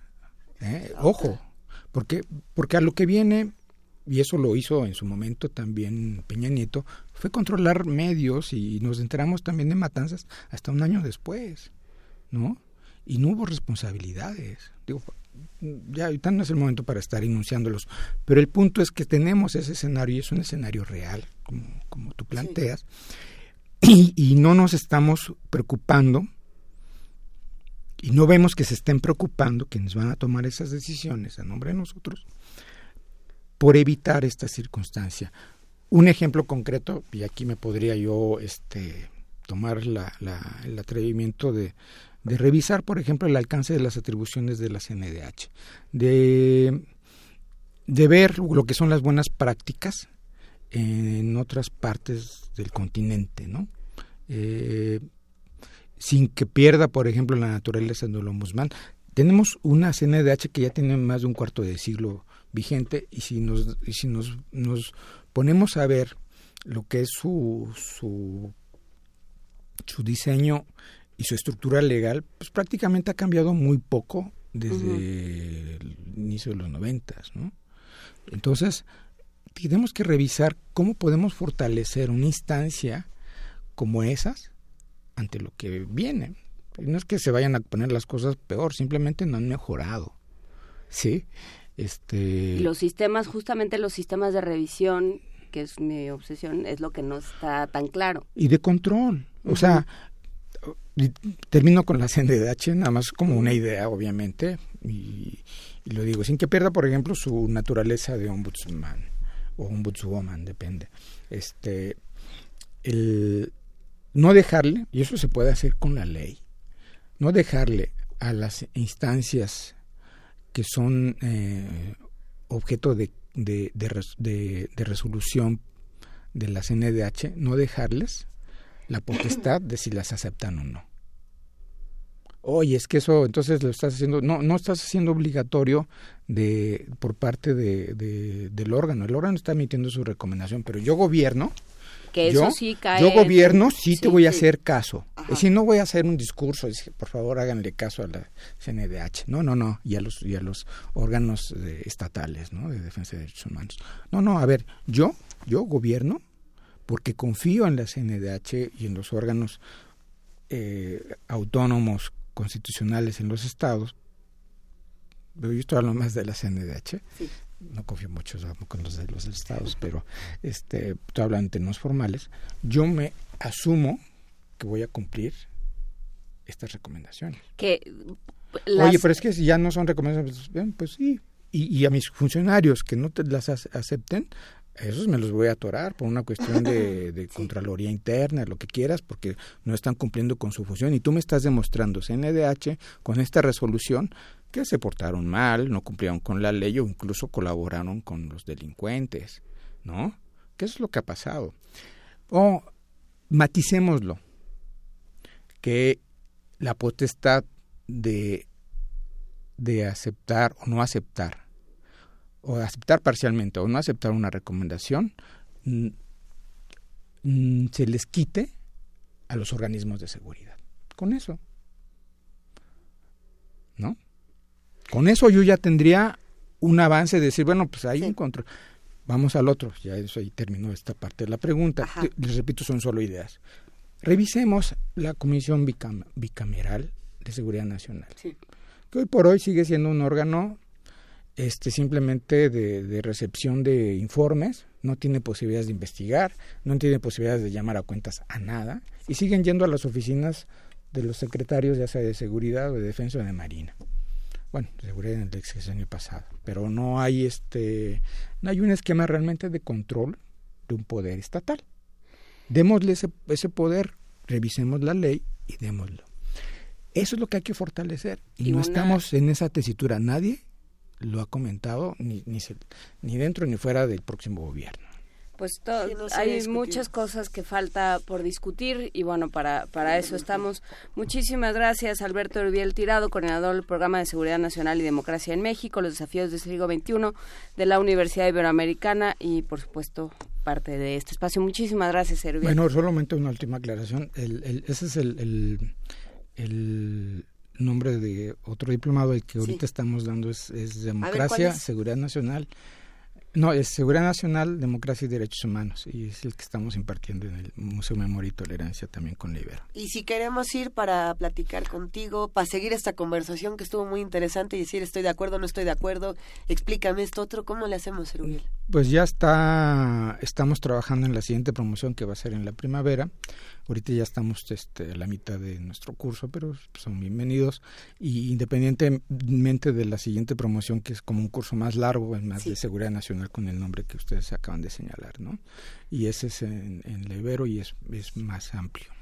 Pues bueno, mira, nos quedaremos pronto muy pendientes para estar contigo en todas estas discusiones. Muchísimas gracias, Erubiel. No, yo se los agradezco a ustedes. Y nos quedamos aquí. Y los quiero felicitar también por su cobertura y la discusión sobre el 68, esta parte también sobre el ejército. Ah, estuvo bueno, sí. A mí sí, me sí. sirvió mucho para dilucidar algunas cosas y, y que son cuestiones de largo aliento, sobre todo qué pasó con el ejército después del 68 en términos de, de desempeño institucional o de desempeño estrictamente militar. Y de la construcción de este paradigma retórico del que hablas. No, justamente. Es que... ¿Cómo nos hemos ido? Lo, lo hemos estado platicando. Tenemos un déficit ahí, es, es, es duro, es, es fuerte y no se ve que lo quieran llenar. Es, como- es muy difícil y tiene que ver con una discusión nacional, con toda una construcción del Pues no solamente siglo eso, y ya con eso termino, y si me disculpan las digresiones, también hablar de lo que son los mitos dentro de los militares.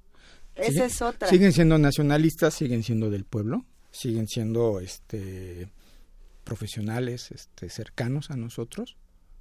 Eso hay que verlo. ¿Leales? ¿A quién? ¿A Hay una, hay una diferencia entre lealtad y fidelidad, eso es importante. Y Bueno, y- lealtad, servilismo y fidelidad, también lo decía el otro día. En este, en este país eh, hacemos muchos buenos, buenísimos y malos, malísimos. Y nos olvidamos de muchos matices en estas discusiones. Así que, Bueno, pues empecemos por Pues dejar sí. de ver lo bueno que tiene lo malo. anda. Anda. Gracias, Alberto Rubial Tirado. Nos Gracias despedimos con música. Eh, de Quasimodo, Down in the Village. Entre.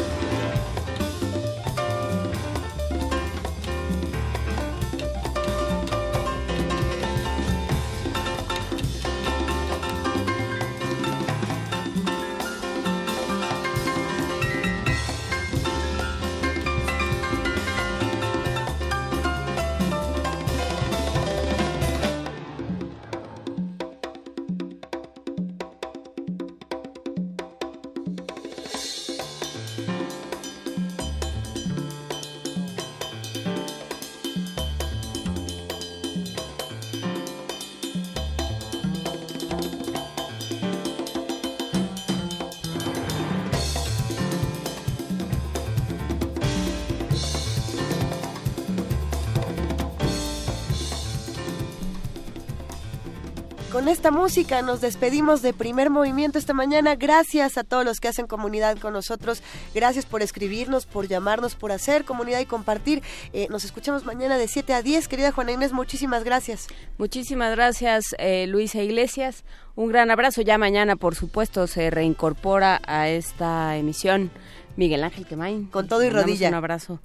Con todo, las dos rodillas. Dos rodillas. Le mandamos un abrazote al querido Miguel Ángel Quemain. Y nos despedimos. Gracias, equipo guerrero de Primer Movimiento. Un abrazo a todos. Esto fue Primer Movimiento. El mundo desde la universidad.